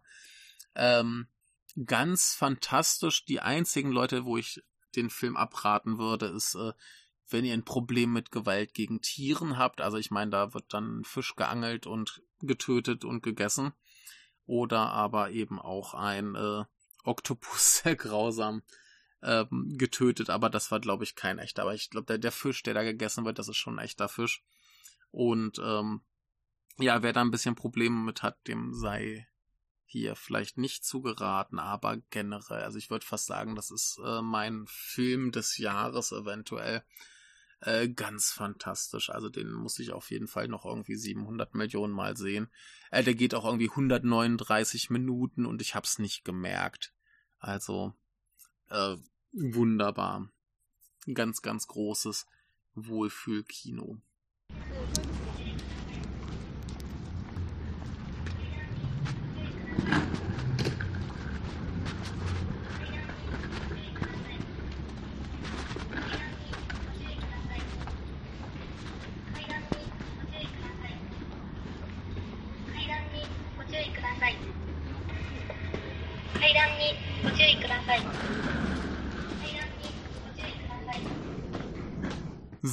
Ja, dann sind wir durch mit den Filmen. Haben wir eigentlich nur noch Rolf und ich weiß noch nicht, was er da geschrieben hat. Er hat viel geschrieben. Und ähm, mal schauen, wie lang das jetzt äh, wird. Also ich habe das kopiert in so eine äh, äh, äh, in so eine Word-Datei und da sind es fast anderthalb Seiten. Also mal sehen. Ich hoffe, äh, eine Stunde wird's vielleicht ähm, nicht dauern. Mal sehen. Also äh, ich habe keine Ahnung, was kommt, aber er hat viele, viele Fragen und das finde ich gut. Also erstmal vielen Dank, Rolf. Äh, gerne von allen Seiten mehr so Sachen. Ähm, dann habe ich hier mehr interessantes Japan-Gedöns ähm, zu äh, erklären. Also, er fängt erstmal, hallo Michael. Ähm, und äh, er sagte hier, melde mich nochmal bei dir und bedanke mich auch für das ausführliche Feedback im Podcast. Ja, hier gibt's jetzt mehr ausführliches Feedback im Podcast. Ich bin jetzt bis zum siebten Mal vorgedrungen, nachdem ich natürlich auch die aktuelle Ver Erfolge verfolgt habe und mein Wissensdurst gibt's diesen Begriff auf Japanisch ist nicht gestillt. Ich bleibe am roten Ball vor weißem Hintergrund und jetzt äh, gucken wir einfach mal, ob es Wissensdurst äh, gibt. Gibt's hoffentlich äh, mal sehen. Ja, mein Wörterbuch sagt, das gibt es. Es ist Chishiki e no Katsubo. Oder aber Chishiki-yoku. Also Chishiki-yoku ist so quasi Wissen und äh, ja, so Appetit. Und Chishiki e no. Ah, sich sehnen nach ähm, Wissen. Also ja, gibt es äh, Chishiki e no Katsubo oder Chishiki Yoku. Ist vielleicht das einfachere Wort. Also gut. Ähm, und da gleich die erste Frage. Wie sieht's denn so mit Sport aus? Hast darüber, glaube ich, noch nicht berichtet. Ich weiß ja, dass Baseball da ganz groß ist, aber auch Fußball. Warst denn schon mal im Stadion und wie sportbegeistert sind die Japaner? Also gibt's da sowas wie äh, sowas wie Ultras wie bei uns? Die unsägliche Wüsten-WM steht ja auch vor der Tür. Wird da mit Public Viewing und so gearbeitet? Und bist du überhaupt Fußballfan, Sportfan? Und ja, ich muss es natürlich hier in purem Egoismus kundtun, bejubelt den SC Paderborn, meine große Liebe. Ja, äh, Sport Nummer eins, ganz klar Baseball. Ähm, Fußball relativ dicht dran. Äh, Rugby ist aber auch tatsächlich ein relativ großes Ding. Da gibt's ja hier in Osaka, genau in Higashi Osaka, ähm, ein Stadion, wo ich damals irgendwie in der Nähe arbeitete, also damals vor so elf Jahren. Und irgendwie plötzlich ganz, ganz viele Leute an meiner Schule vorbeiliefen. Und ich war schon ganz, oh mein Gott, ist hier Evakuierung wegen Erdbeben oder so? Und ich hab's nicht mitgekriegt. Nee, da war nur ein Rugby-WM-Spiel. Und deswegen sind alle Leute hingepilgert. Ähm, relativ groß. Natürlich, sowas wie äh, Sumo ist auch groß. Also, äh, wenn man da Tickets haben möchte, ist wohl manchmal gar nicht so einfach. Aber ja, prinzipiell super groß äh, Baseball und äh, Fußball. Ähm, Baseball auch sehr zu äh, beachten hier ähm, der Highschool Baseball, den habe ich glaube ich schon zwei, dreimal erwähnt, ähm, gerade auch weil letztes Jahr auf der Nippon schon diese Doku lief. Ähm, da habe ich mir tatsächlich letztes Jahr das Finalspiel angesehen. Es war super verwirrend, weil ich halt die Regeln nicht so genau kenne. Und ähm, dann haben dann noch zwei Schulen gespielt in Nara und Wakayama, die aber quasi dieselbe Schule waren. Das heißt, die hatten fast identische, ähm, fast identische äh, Uniformen und äh, war super verwirrend, das auseinanderzuhalten und wer da jetzt gerade was tut und so, ah, ganz, ganz ähm, merkwürdig zu sehen.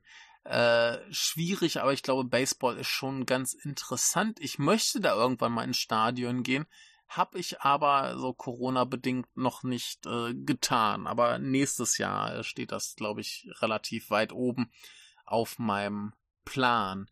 Ähm, so Ultras wie bei uns ähm, habe ich noch nicht von gehört. Also natürlich gibt's relativ extreme Sportfans, aber prinzipiell, so nach dem, was ich gehört habe, äh, benehmen die sich alle relativ ordentlich und wenn ich so Geschichten erzähle, was die Fußballfans in Deutschland so treiben, äh, da kommt allen hier das kalte Grausen äh, vollkommen zurecht, denn äh, Fußballfans sind ganz ehrlich ganz, ganz schrecklich.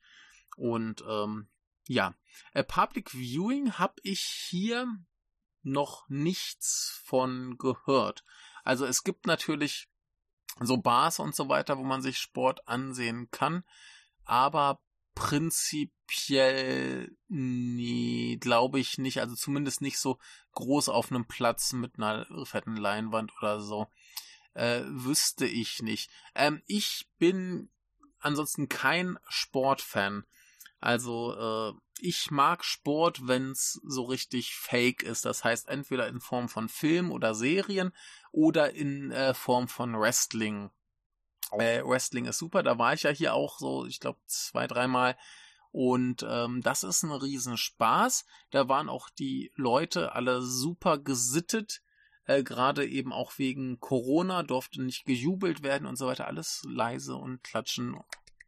Und ähm, fand ich ein sehr interessantes Erlebnis. Aber ja, äh, Baseball werde ich mir, glaube ich, mal mindestens einmal anschauen.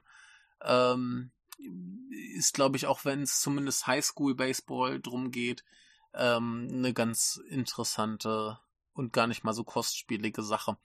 Äh, was wohl beim japanischen Fußball super interessant sein soll, ähm, die äh, J-League, das ist hier die große eben Fußballliga, die ist wohl sehr anders als jetzt zum Beispiel, wie man sich das bei der Bundesliga vorstellt. Bei der Bundesliga hast du ja so mehr oder minder die gleichen Teams ungefähr in der gleichen Ranglistenordnung. Also du wirst es jetzt nicht unbedingt haben, dass, keine Ahnung, äh, Braunschweig in die erste Bundesliga äh, aufsteigt und dann plötzlich äh, deutscher Meister wird.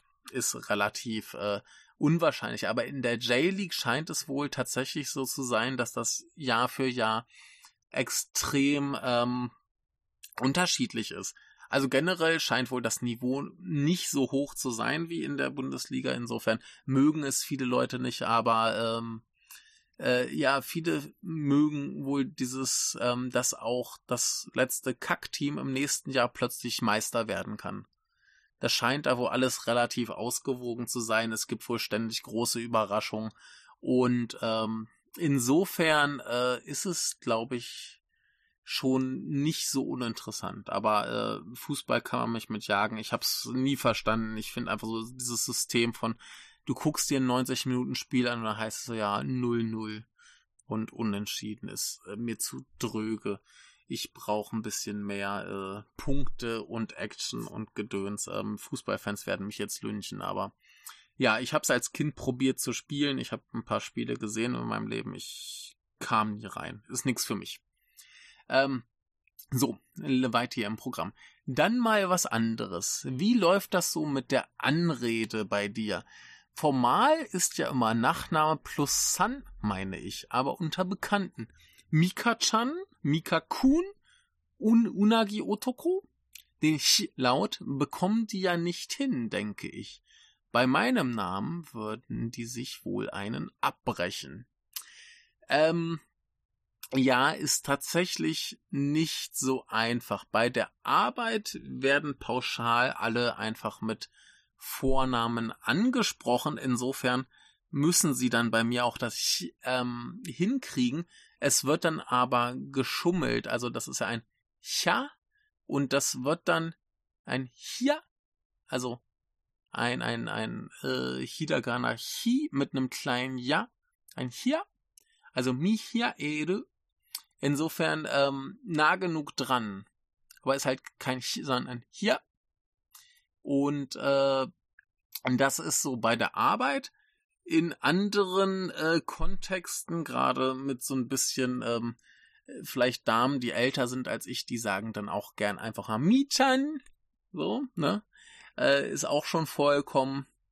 Aber ja, äh, prinzipiell kann man das ganz gut ähm, mit dem äh, Michael äh, ganz gut kommunizieren.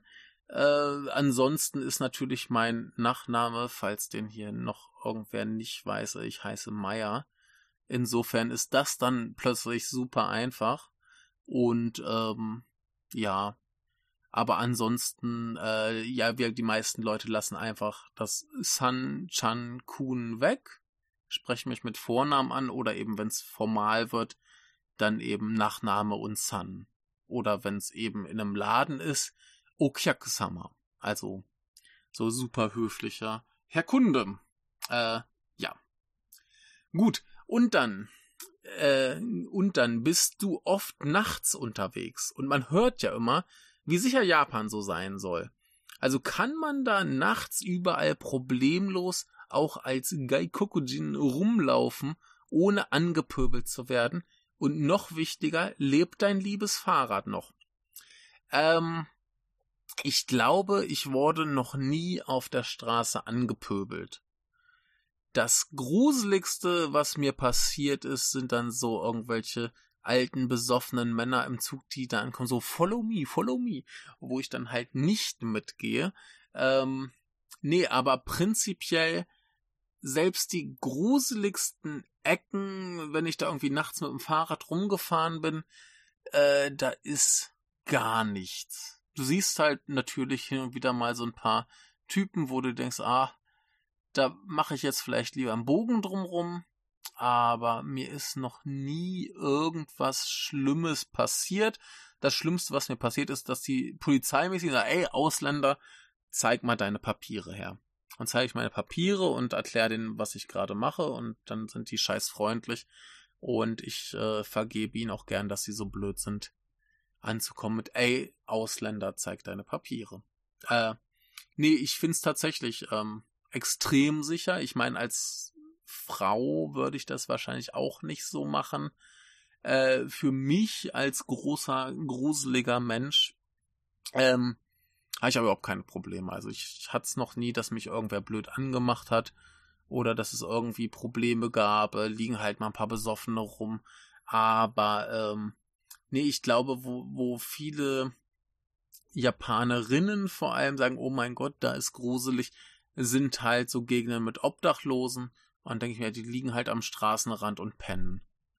Und äh, ja, also ich habe da überhaupt keine Probleme. Ich habe hier keinerlei Angst, irgendwo nachts hinzugehen, auch in die gruseligsten Ecken. Also äh, überhaupt kein Thema. Mein liebes Fahrrad lebt tatsächlich noch. Äh, ich fahre nicht mehr ganz so viel, aber äh, ja, und mit dem fahre ich jetzt immer nachts zu einem 24-Stunden-Supermarkt, um dann noch einkaufen zu gehen. Und ähm, ja, es, es schlägt sich ganz wacker. Also das habe ich ja jetzt schon ein paar Jahre. Ich habe es damals für so 5000 Yen oder so gekauft. Mindestens das Doppelte mittlerweile in Reparaturen gesteckt. Und äh, es ist, äh, ja, es ist noch irgendwie am Leben und es äh, es bemüht sich, es bemüht sich, es ist noch gut dabei. Und hier vom Haus ist es auch deutlich sicherer als vor dem Sharehouse, wo man mir ständig die Fahrradventile geklaut hat.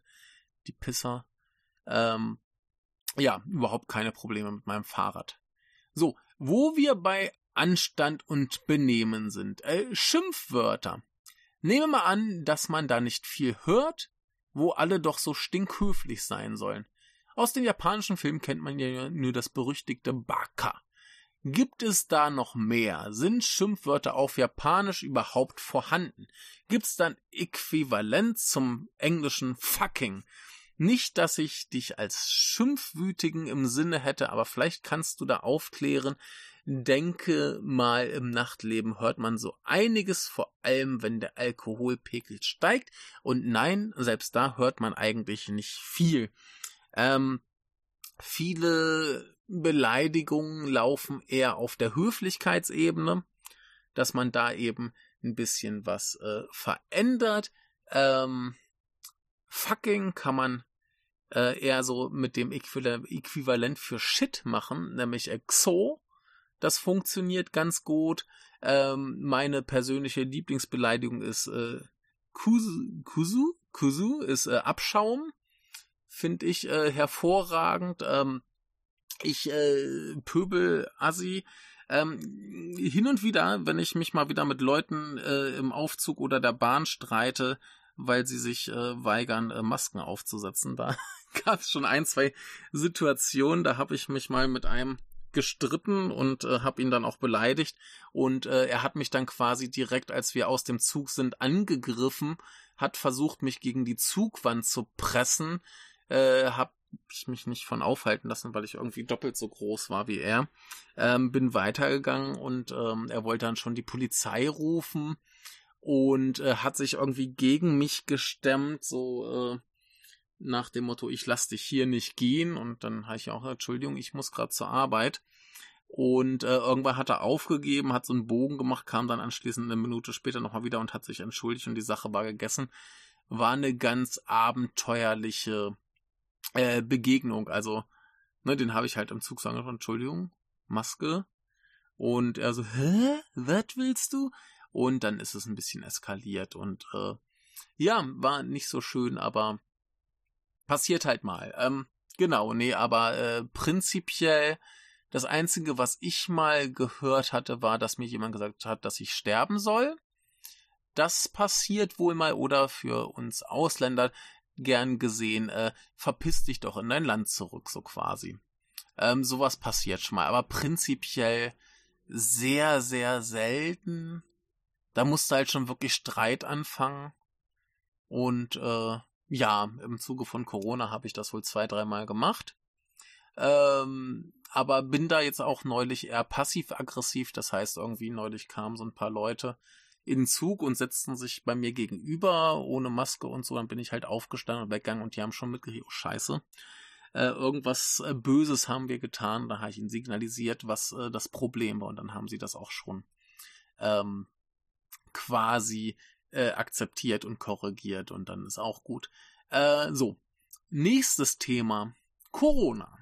Hat es ja berichtet, dass ihr wieder in einer Welle steckt, also laufen in Osaka zum Beispiel dann echt auch in Freiluft, alle nur mit Maske rum. Ich persönlich bin ja auch lieber auf der sicheren Seite und einer der ganz, ganz wenigen in unserem Kollegium, die noch damit rumlaufen, was jetzt natürlich schön auffällt, da unsere Schule ein Wochen-Zirkusprojekt angeht. Okay. Hab mich mal in die Fakir-Gruppe begeben. Da kann man die Maske wohl besser verkaufen. Okay. Jedenfalls darf ich auf Scherben laufen und Nagelbretter beglücken. Ich hoffe, das Beglücken heißt jetzt nicht, dass du die Nagelbretter nagelst. Das wäre gruselig. Aber genug von mir. Sorry, ich schweife ab. Ähm, Corona-Welle ist jetzt vorbei, glaube ich. Also das letzte Mal, als ich nachgesehen hatte, waren wir schon wieder unter äh, Deutschland-Zahlen. Das heißt auch, was die Toten täglich angeht, äh, was ich aber dann auch interpretieren würde, als auch in Deutschland ist es noch lang nicht äh, vorbei und ich halte es für kompletten Wahnsinn, dass Deutschland so relativ unmaskiert rumläuft. Und hier ist, seit es losging, immer die Regel quasi immer Maske aufsetzen. Und ich würde sagen, 90 bis 95 Prozent der Leute machen das. Ähm, das heißt auch in Freiluft, ähm, zumindest in der Stadt, wenn du jetzt halt so ein bisschen auf so einen Trip gehst, wie äh, ich das jetzt tat, zum Beispiel in diesem Städtchen Tanabe, da triffst du halt kaum ein und die drei Leute, die du triffst, haben dann auch keine Maske auf. Aber äh, ja, in Osaka sind seit Corona losging permanent alle fast immer mit Maske unterwegs und ich finde das sehr gut, ich finde das sehr richtig und ich finde die Regeln sollten eigentlich viel, viel strenger sein, weil es zum Beispiel äh, zwar die offizielle Bitte gibt, das zu tun, aber es gibt halt keine äh, Strafen, wenn du es nicht tust. Das heißt, äh, ja, ne, wenn dann im Zug einer steht und da irgendwie den ganzen Tag seine Viren raushustet, aber dabei keine Maske aufhat, dann kommt halt auch niemand und sagt, Entschuldigung, kannst das mal sein lassen. Äh, was dann auch für mich äh, ein bisschen, ähm, ja, das mich ein bisschen äh, genervter macht. Denn du siehst ganz oft Leute, die über irgendwas empört sind, aber nichts dagegen unternehmen. Ne, sei es, dass Leute zu laut sind im Zug oder wir keine Maske aufhaben und du, du siehst in den Gesichtern, okay, da ist jemand unglücklich mit der Situation und tut nichts dagegen. Und das ist so, so ein Ding, wo ich nicht so gut drauf klarkomme. Ähm, ich meine, in Deutschland ist ja der Trend eher äh, sich beschweren, wo man nur kann, was ich auch mittlerweile echt unerträglich finde. Äh, aber ja, hier so ein paar Beschwerden mehr fände ich, glaube ich, schon ganz gut. Ähm, ja, aber prinzipiell, äh, wie halt so mindestens mal 90 Prozent der Leute sind konstant mit Maske unterwegs. Oder manche da halt haben die Nase raushängen oder so Scheiße, auch nicht geil. Äh, aber ja, es ist tatsächlich alles immer, zumindest in Osaka, mit Maske, Welle oder nicht. Das spielt keine so große Rolle. Ähm, jetzt im, vor der Welle, im Juni ungefähr, Mai, Juni, hat die Regierung halt so ein bisschen neue Regeln rausgelassen, so von wegen, wenn du zwei Meter Abstand hast, dann kannst du ruhig die Maske abnehmen. Das hat dann ein bisschen dafür gesorgt, dass Leute einfach häufiger drauf scheißen. Äh, also egal ob Abstand oder nicht, sie machen es einfach nicht. Also es hat ein bisschen zugenommen. Jetzt kommen halt auch immer so in den im Fernsehen oft mal so Berichte. Oh, guck mal, die Ausländer tragen keine Masken mehr in ihren Ländern. Warum machen wir das eigentlich noch? Ähm, ja, weil es sicherer ist und Deutschland zum Beispiel im Zug, glaube ich, immer noch die Maskenpflicht hat. Meine ich, so öffentlicher Verkehr. Ich weiß es nicht. Jedenfalls ähm, ist dann die Berichterstattung auch sehr oberflächlich und vergleicht nicht die Fallzahlen und die Todeszahlen. Und wenn man dann mal so guckt, äh, Corona-Tote pro 100.000 Einwohnern, da ist Japan dann in der Statistik ganz, ganz weit unten die USA ganz weit oben und Deutschland und England irgendwo in der Mitte. Und ähm, ich denke mir, warum andere Leute, äh, andere Länder nachmachen, wenn es offensichtlich eigentlich ganz gut läuft. Also ja, aber genug Corona. Ähm, ja, äh, ich finde das aber gut mit den Masken und das ist äh, wundervoll. Im Nachtleben wird es dann natürlich entsprechend schnell weniger, weil dann eben da die Leute unterwegs sind, die eben äh, ja saufen wollen und keine Maske tragen wollen. So. Und hast du mal überlegt, statt Englisch einfach Deutschunterricht zu geben? Die Aussprache ist dem Japanischen ja ziemlich ähnlich und ich habe gehört, dass Deutsch da schon eine Sprache ist, die man auch mal gern äh, gelernt wird. Hast auch, hast du auch schon mal deutsch sprechende Japaner kennengelernt? ist bestimmt auch ganz witzig, mit äh, mal mit so jemandem zu plaudern. Ähm, ja, ich habe das überlegt. Äh, ich gebe auch tatsächlich ein bisschen Deutschunterricht, aber es sind einfach sehr, sehr, sehr wenig Leute, die wirklich Deutsch lernen wollen. Ich habe relativ viele Schülerinnen und Schüler, die das irgendwann mal so ein Jahr an der Uni hatten und so ein paar Worte äh, noch irgendwie im Kopf haben äh, alle Leute wissen irgendwie, ich liebe dich und Dankeschön. Das ist so Allgemeinbildung. Aber ähm, ist so ein bisschen schwierig, da genug Leute zu finden, die tatsächlich Deutsch lernen wollen. Ich habe aber zum Beispiel eine Schülerin, die hat es auch in der Uni gelernt und ist tatsächlich relativ gut. Und äh, da ist das immer sehr witzig. Aber ähm, auch was die Aussprache angeht, zum Beispiel diese Ch und Sch-Laute, die werden da natürlich super schwierig. Und wenn dann irgendwie sagst, äh, lies mal Eichhörnchen, da kriegen die schon äh, Panik. Also die Aussprache ist immer noch ein ziemlich schwieriges Ding und äh, deutsche Grammatik ist halt ein Albtraum. Schon allein der, die das, äh, das willst du nicht. Das, äh. Also schwierig, schwierig, ja. Ähm, gut. Äh, wieder was anderes. Zensur. Japan mag ja keine explizite Pornografie, woraus wahrscheinlich diese ganzen Fetischgeschichten resultieren. Ist denn das Internet da grundsätzlich zensiert, sprich bestimmte Unterhaltungsseiten sind dann gesperrt? Ähm, nö. Also du kannst auch von Japan problemlos auf die Pornoseiten anderer Länder zugreifen und dir da richtig gute Hardcore-Pornografie reinziehen, wenn du das denn möchtest. Ähm, ja, dass das Problem mit der Zensur ist halt, dass keine primären Geschlechtsorgane gezeigt werden dürfen und auch so, so Schambehaarung und so weiter ist ein bisschen äh, problematisch, was dann eben zu so Kram wie Tentakelpornos führte. Na, das ist so ein Weg, zumindest äh, beim männlichen Geschlechtsteil, die äh, Zensur zu umgehen. Ähm, ja, hat eben auch zum äh, zur Folge, dass äh, wie zum Beispiel bei dem erwähnten Film A Hand ähm, sehr, sehr genau und auf den Millimeter genau bedacht wurde. Wo muss die Grenze gezogen werden?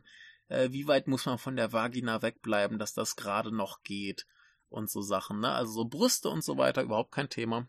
Also zumindest für äh, Erwachsenenunterhaltung. Da bist du auch relativ schnell mit dem ähm, mit dem, mit der Altersfreigabe relativ schnell, relativ weit hoch. Also ähm, zum Beispiel sowas wie der vorher erwähnte Hell Dogs, der halt schon relativ gewalttätig ist. Der hat, glaube ich, eine, eine Altersfreigabe 12 plus, also so ab 12 Jahren. Wo ich sagen würde, das wäre in Deutschland eine klare 16. Ähm, und das heißt, so Gewalt ist nicht so das Problem. Und äh, ja, eben Sex und äh, Genitalien sind ein Problem äh, und das wird eben auch relativ rigide zensiert. In den 80ern konnte man, glaube ich, nicht mal einen Hintern zeigen. Das wurde ja hier bei dem ähm, Sailor Suit and Machine Gun äh, gemacht, als eine Sexszene, wo man einen nackten Arsch gesehen hat. Das ging auch schon nicht. Ähm, ja. So ist das natürlich dann, äh, ja, ähm, wir, es ist alles sehr obszön. Ich glaube auch diese ganzen Fetische, die kommen von anderen Sachen. Ähm, ja, ganz, ganz schlimmer Hang zu äh, jungen Frauen. Eben dieses äh, äh, Schuluniform-Ding. Das ist, glaube ich, auch mehr so, so ein Nost Nostalgie-Ding. So alle bringen so mit Highschool so die erste Liebe und so weiter. Erste sexuelle Gefühle in Verbindung und dann wundert's mich halt nicht, dass man dann irgendwie äh, diese Uniform als Fetischobjekt weiter mit sich trägt, quasi. Immer so, oh, was war das damals aufregend zu versuchen, dem Mädchen unter den Rock zu gucken. Und äh, ja, aber ich weiß nicht, ob das äh, so wirklich mit diesen Fetischen zusammenhängt, die Zensur. Aber äh, da gibt's ja diese lustige Geschichte aus der Serie The Naked Director, was anscheinend auch so wahr ist, ähm, wo ja da irgendwie ein recht früher Porno gedreht wurde, wo dann die Frau so eine Tröte hatte, mit der sie quasi ähm, äh, äh, die, die, die, die, die äh, quasi signalisiert hat, wie erregt sie ist. Und äh, so Geschichten. Ähm, ja, da gibt's dann so ein bisschen lustige äh, Wege, das zu umgehen oder anders zu erotisieren. Aber ich, ich weiß es nicht. Müsste man vielleicht mal weiter reintauchen, aber ähm, was ich auf jeden Fall bemerkenswert finde, ist, wie offen man mit Gewalt umgeht.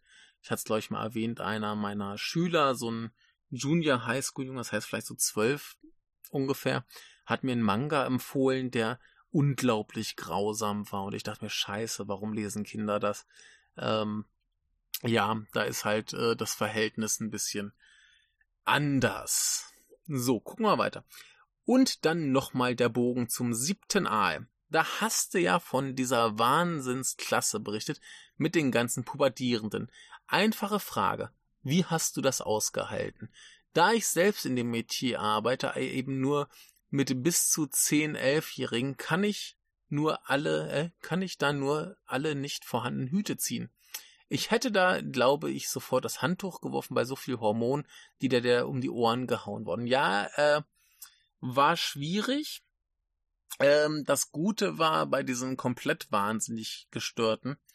Ähm, man möge sich erinnern, das waren auch so Junior High School Mädchen, die mich dann sexuell belästigt haben oder die ihre äh, Unterhose quasi allen präsentiert haben und wenn einer hinsah, schrien sie äh, Perversling und so weiter. Äh, das das Gute ist, da war ich, glaube ich, zweimal die Woche und dann eben auch nur so einen Nachmittag und ich hatte diese Mädchengruppe nur sporadisch. Das heißt, da war es dann in relativ kleinen Dosen. Ich war immer sehr froh, wenn ich die dann nicht hatte und mich um die ganz kleinen kümmern konnte. Die waren, waren halt mehr so vier oder sechs oder so und das war dann ganz niedlich. Ähm, ja, äh, ist sehr schwierig, das auszuhalten. Und ich glaube, hätte ich das äh, quasi Vollzeit machen äh, machen äh, müssen, dann wäre ich da wahrscheinlich auch relativ schnell wahnsinnig geworden. Aber äh, ist eben auch die Frage, ob man da tatsächlich in, in, in Probleme gerät. Also mein größtes Problem war dann tatsächlich eher, dass ich mir Sorgen machte, scheiße, äh, werd ich jetzt wegen diesem Scheiß zur Verantwortung gezogen. Insofern, äh, ja, so ansonsten kann man das, glaube ich, also wenn, wenn man, wenn man da sicher wäre, wenn man weiß, okay, ich werde wegen diesem Scheiß nicht gefeuert, kann man das, glaube ich, auch ganz gut noch irgendwie mit Humor sehen oder mit den Augen rollen. Aber äh, ja, schwierig, schwieriges Thema. Pubertierende Mädchen, ganz, ganz schlimm. Ähm, so, dann hat mir dieser Norman tatsächlich Prügel angedroht, weil ich mich als Japan-Fan vorgestellt hatte. Nee, schlechter Scherz. Aber ja, ich will dann doch nicht so dumm dastehen. Meinst du das dann auch etwas anderes? Er meinte dann auch etwas anderes. Fan der Vorzüge Japans, wie eben Kultur, Kino und dank dir jetzt auch Musik und Geografie. Was da politisch abgeht, ist natürlich scheiße ohne Ende. Und als Westerner würde ich mich, glaube ich, auch nicht immer wohlfühlen dort. Also Norman, wenn du das hörst, war nicht so gemeint. Ähm, ja, politisch ist natürlich ganz, ganz viel Scheiße am Abgehen. Ich meine, ist in Deutschland auch. Ist in anderen Ländern überall. Also ich, ich wüsste kein Land, wo ich mir da cool Politik läuft. Also äh, ich sehe das nicht ganz so eng. Aber äh, ja, habe ich glaube ich auch in der Folge so gesagt. Äh, man kann da ruhig von bestimmten Aspekten insgesamt äh, Fan sein. Aber egal, weiter. So, das war jetzt sehr lang, aber es ist ja auch für den Aal nicht wahr. Da sollte Überlänge ja nicht das Problem sein. Das stimmt, Überlänge bei Aalen ist nur gut, denn so ein Aal ist nur Aal, wenn er so richtig, richtig lang ist, denn das ist ein sehr langes Tier. Insofern ist das gut. Also, abschließend noch kurz zum Thema Japan-Kino.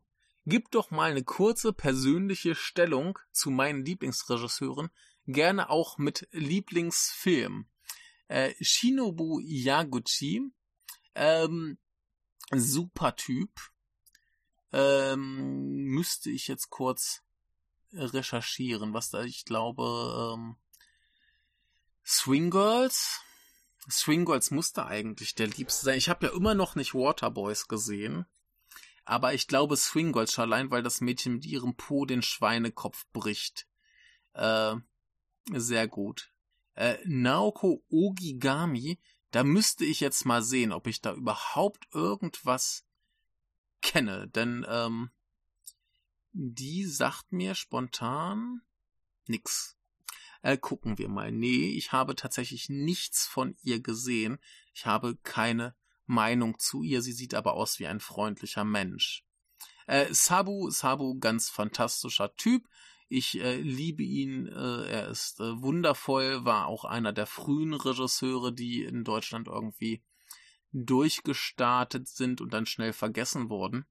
Ähm, aber ja, ganz, ganz fantastischer Typ.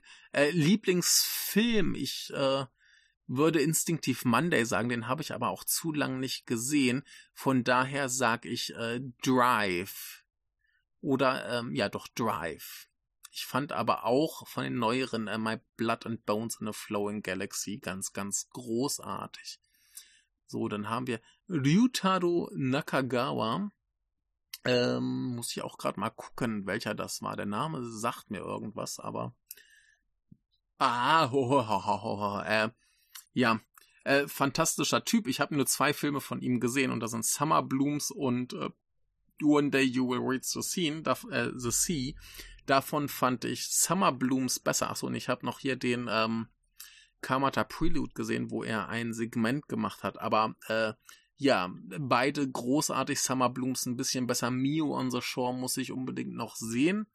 Aber äh, ganz, ganz äh, super Typ. Rikia Imaizumi habe ich ja jetzt schon öfter mal im Podcast erwähnt, gerade weil er in diesem einen äh, Hidobumi Watanabe Film verbrannt wurde und ähm, ja, ich mag ihn sehr. Ich habe vier von seinen Filmen gesehen. Ich habe äh, His gesehen. Ich habe ähm, Straying gesehen. Ich habe Over the Town gesehen. Und Moment, eins, zwei, drei. Was habe ich denn noch gesehen? Ach so. Nee, das ist hier falsch. Ich habe nur die drei gesehen. äh, ja, äh, ganz großartig. Ähm, super Typ. Äh, ich würde aber sagen, mein Liebster von den dreien ist äh, Over the Town, dieser äh, Kimo, äh, Shimo Kitazawa äh, Liebesfilm, also äh, Liebe an Shimo Kitazawa, äh, Shimo Kitazawa, ähm, über den Buchhändler, der in einem Film lesen soll und es dann nicht gebacken kriegt. Ähm, ein ganz äh, wunderbar. Äh, dann haben wir Yasujido Ozu, zu dem ich eine erschreckend äh, bescheidene Meinung habe. Ähm, ich habe nämlich tatsächlich bisher nur einen Film von ihm gesehen, das ist Late Autumn, der war ganz, ganz großartig. Sonst habe ich immer das Problem, dass ich die Filme anfange und mir denke, oh mein Gott, ich muss unbedingt mehr Oso sehen. Äh, super. Und dann komme ich nicht rein. Also bei dem Late Autumn war es auch das Ding. Es hat eine Weile gebraucht, bis ich so in dieser Mentalität drin war und dann in dieser Stimmung drin war. Und da fand ich ihn aber super geil. Und bei anderen äh, kam ich dann immer nicht an diesen Punkt. Und ich habe noch einige Filme von ihm hier liegen. Ich habe sie nur noch nicht gesehen. Ist einer so dieser Klassiker-Regisseure, wo ich sehr, sehr großen Nachholbedarf habe. So, dann haben wir Hidokazu Koreeda. Von dem habe ich einiges mehr gesehen. Glücklicherweise finde ich auch super, habe aber auch noch ganz viel nachzuholen. Ähm, ich glaube aber so von denen, die ich kenne, ist äh, unsere kleine Schwester mein Liebling. Ich habe auch Afterlife als ganz, ganz großartig im Gedächtnis. Ist aber ewig her, dass ich ihn gesehen habe und bei ihm habe ich auch noch ganz viel rumliegen, was ich sehen muss. Aber äh, ja, prinzipiell auf jeden Fall ein ganz, ganz großartiger Regisseur und äh, Yoshihiro Nakamura, wenn das der ist, den ich denke dann finde ich den auch super. Genau, ist er äh, natürlich äh, bester Film von ihm. Ähm, ganz offensichtlich Fish Story. Äh, ja, fantastisch, ganz, ganz großer Film. Ähm, damals diese Phase äh, ist ja auch die, die noch so ein bisschen äh, im Westen veröffentlicht wurde bei Third Window Films. So, das heißt, äh, Here's a foreign native duck and got in a coin locker. I see you tomorrow, everyone. Ganz, ganz äh, großartige Filme. Fish Story wäre so die Nummer eins dabei. Ähm, sein Spätwerk äh, ist irgendwie so ein bisschen unter, genau wie das Frühwerk. Äh, ist aber, glaube ich, auch alles ganz amüsant, soweit ich das gesehen habe. Ich hatte neulich mal angefangen, ähm, Shinobi no Kuni, äh, der heißt bei uns Mumon Land of Stealth äh, habe ich angefangen, schien auch sehr unterhaltsam zu sein. Äh, er hatte mal diesen Inerasable gemacht, so ein bisschen normalen ähm, äh, äh, Horrorfilm. Also der war jetzt nicht so geil, aber Golden Slumber war auch super. Also prinzipiell super Regisseur. Ich muss noch übrigens Snow White Murder Case sehen, habe ich noch nicht. Aber äh, ja, ich finde es ein bisschen schade, dass er so untergeht in den letzten Jahren, denn ich glaube, der hat noch ganz viel Aufregendes zu bieten, was nicht veröffentlicht wurde, aber ich glaube, für Third Window Films ist er mittlerweile zu Mainstream geworden. Und wir wissen ja, der äh, Adam steht nicht auf den äh, Mainstream. Und äh, ja, aber äh, prinzipiell, soweit ich deine Lieblingsregisseure kenne, finde ich sie alle geil und alles tolle, äh, tolle Menschen. So. Wir haben noch ein bisschen was von der Mail. Wir haben noch, also, du hattest damals im Signal noch dein Treffen mit Riki Takeuchi erwähnt. Da auf Twitter leider alles nach 2021 nicht mehr vorhanden ist, wäre es super, wenn du das Foto nochmal posten könntest. Was konnte sich der Riki glücklich schätzen, mit dir ein Foto machen zu dürfen?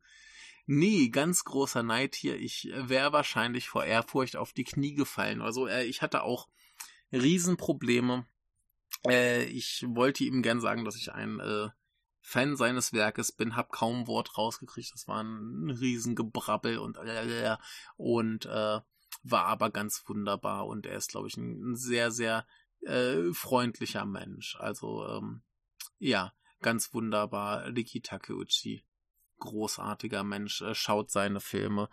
Ähm, Liebe, Liebe. So, das soll's jetzt aber gewesen sein. Wenn's zu lang war oder ich schon anfange zu nerven, kürze einfach was raus. Sind wir wieder bei der Zensur? Kein Problem. Nein, ich kürze nichts raus. Es ist nicht zu lang. Ich äh, gehe das gern alles durch. Ich möchte auch gern mehr, äh, gerne auch von dir mehr, gerne auch von anderen Hörerinnen und Hörern mehr, äh, wer auch immer sich da angesprochen fühlt. Macht ruhig, hab ich hier mehr Inhalt. In diesem Sinne, danke für deine Mühe. Gerne doch. Mich unterhalten deine Ade vorzüglich und die ganzen Soundbits taugen auch sehr gut zu meditativen Zwecken. Alles Gute und ein herzliches Jane Rolf. Ja, äh, wundervoll. Hat mich wieder sehr gefreut, dass das so hier äh, Anklang findet. Ich werde mal schauen, ob ich vielleicht noch ein paar Geräusche habe, die ich hier reinschneiden kann. Ich habe schon länger nichts mehr aufgenommen. Äh, mal sehen. Ich glaube heute nicht, denn äh, ich wollte die Folge jetzt quasi direkt anschließend veröffentlichen und ähm, äh, ja, ich, ich guck mal in meinen Ordner, falls da noch was ist, schneide ich irgendwas rein. Aber äh, ansonsten sehe ich lieber zu, dass die Folge rauskommt, sonst haben wir diese Woche gar nichts mehr und wir müssen mal wieder dringend äh, Zeug aufnehmen. Äh, aber ja, äh, freut mich, dass es dir gefällt. Ich freut mich, wenn es euch anderen Menschen auch gefällt, was ich hier äh, so rede. Ich hoffe, es freut euch auch, was Rolf fragt, denn äh, dann gibt's hier ein bisschen mehr zu reden. Und in diesem Sinne sind wir jetzt bei zwei Stunden und das ist, glaube ich, für eine Folge gerade noch erträglich. Also lasse ich das so. Es war mir eine Riesenfreude. Kommt auf unseren Discord-Server, habt Spaß, äh, folgt auf Twitter, Instagram, von mir ist auch Facebook, wenn es denn sein muss. Ähm, man sieht ja auch immer so Sachen wie zum Beispiel ein Foto mit Riki Takeuchi. Und ähm, ja, falls ihr zu viel Geld habt und uns was geben wollt, äh, Kofi könnt ihr machen, müsst ihr nicht. Freuen wir uns aber. Und in diesem Sinne ist jetzt hier Feierabend. Vielen lieben Dank. Bis zum nächsten Mal.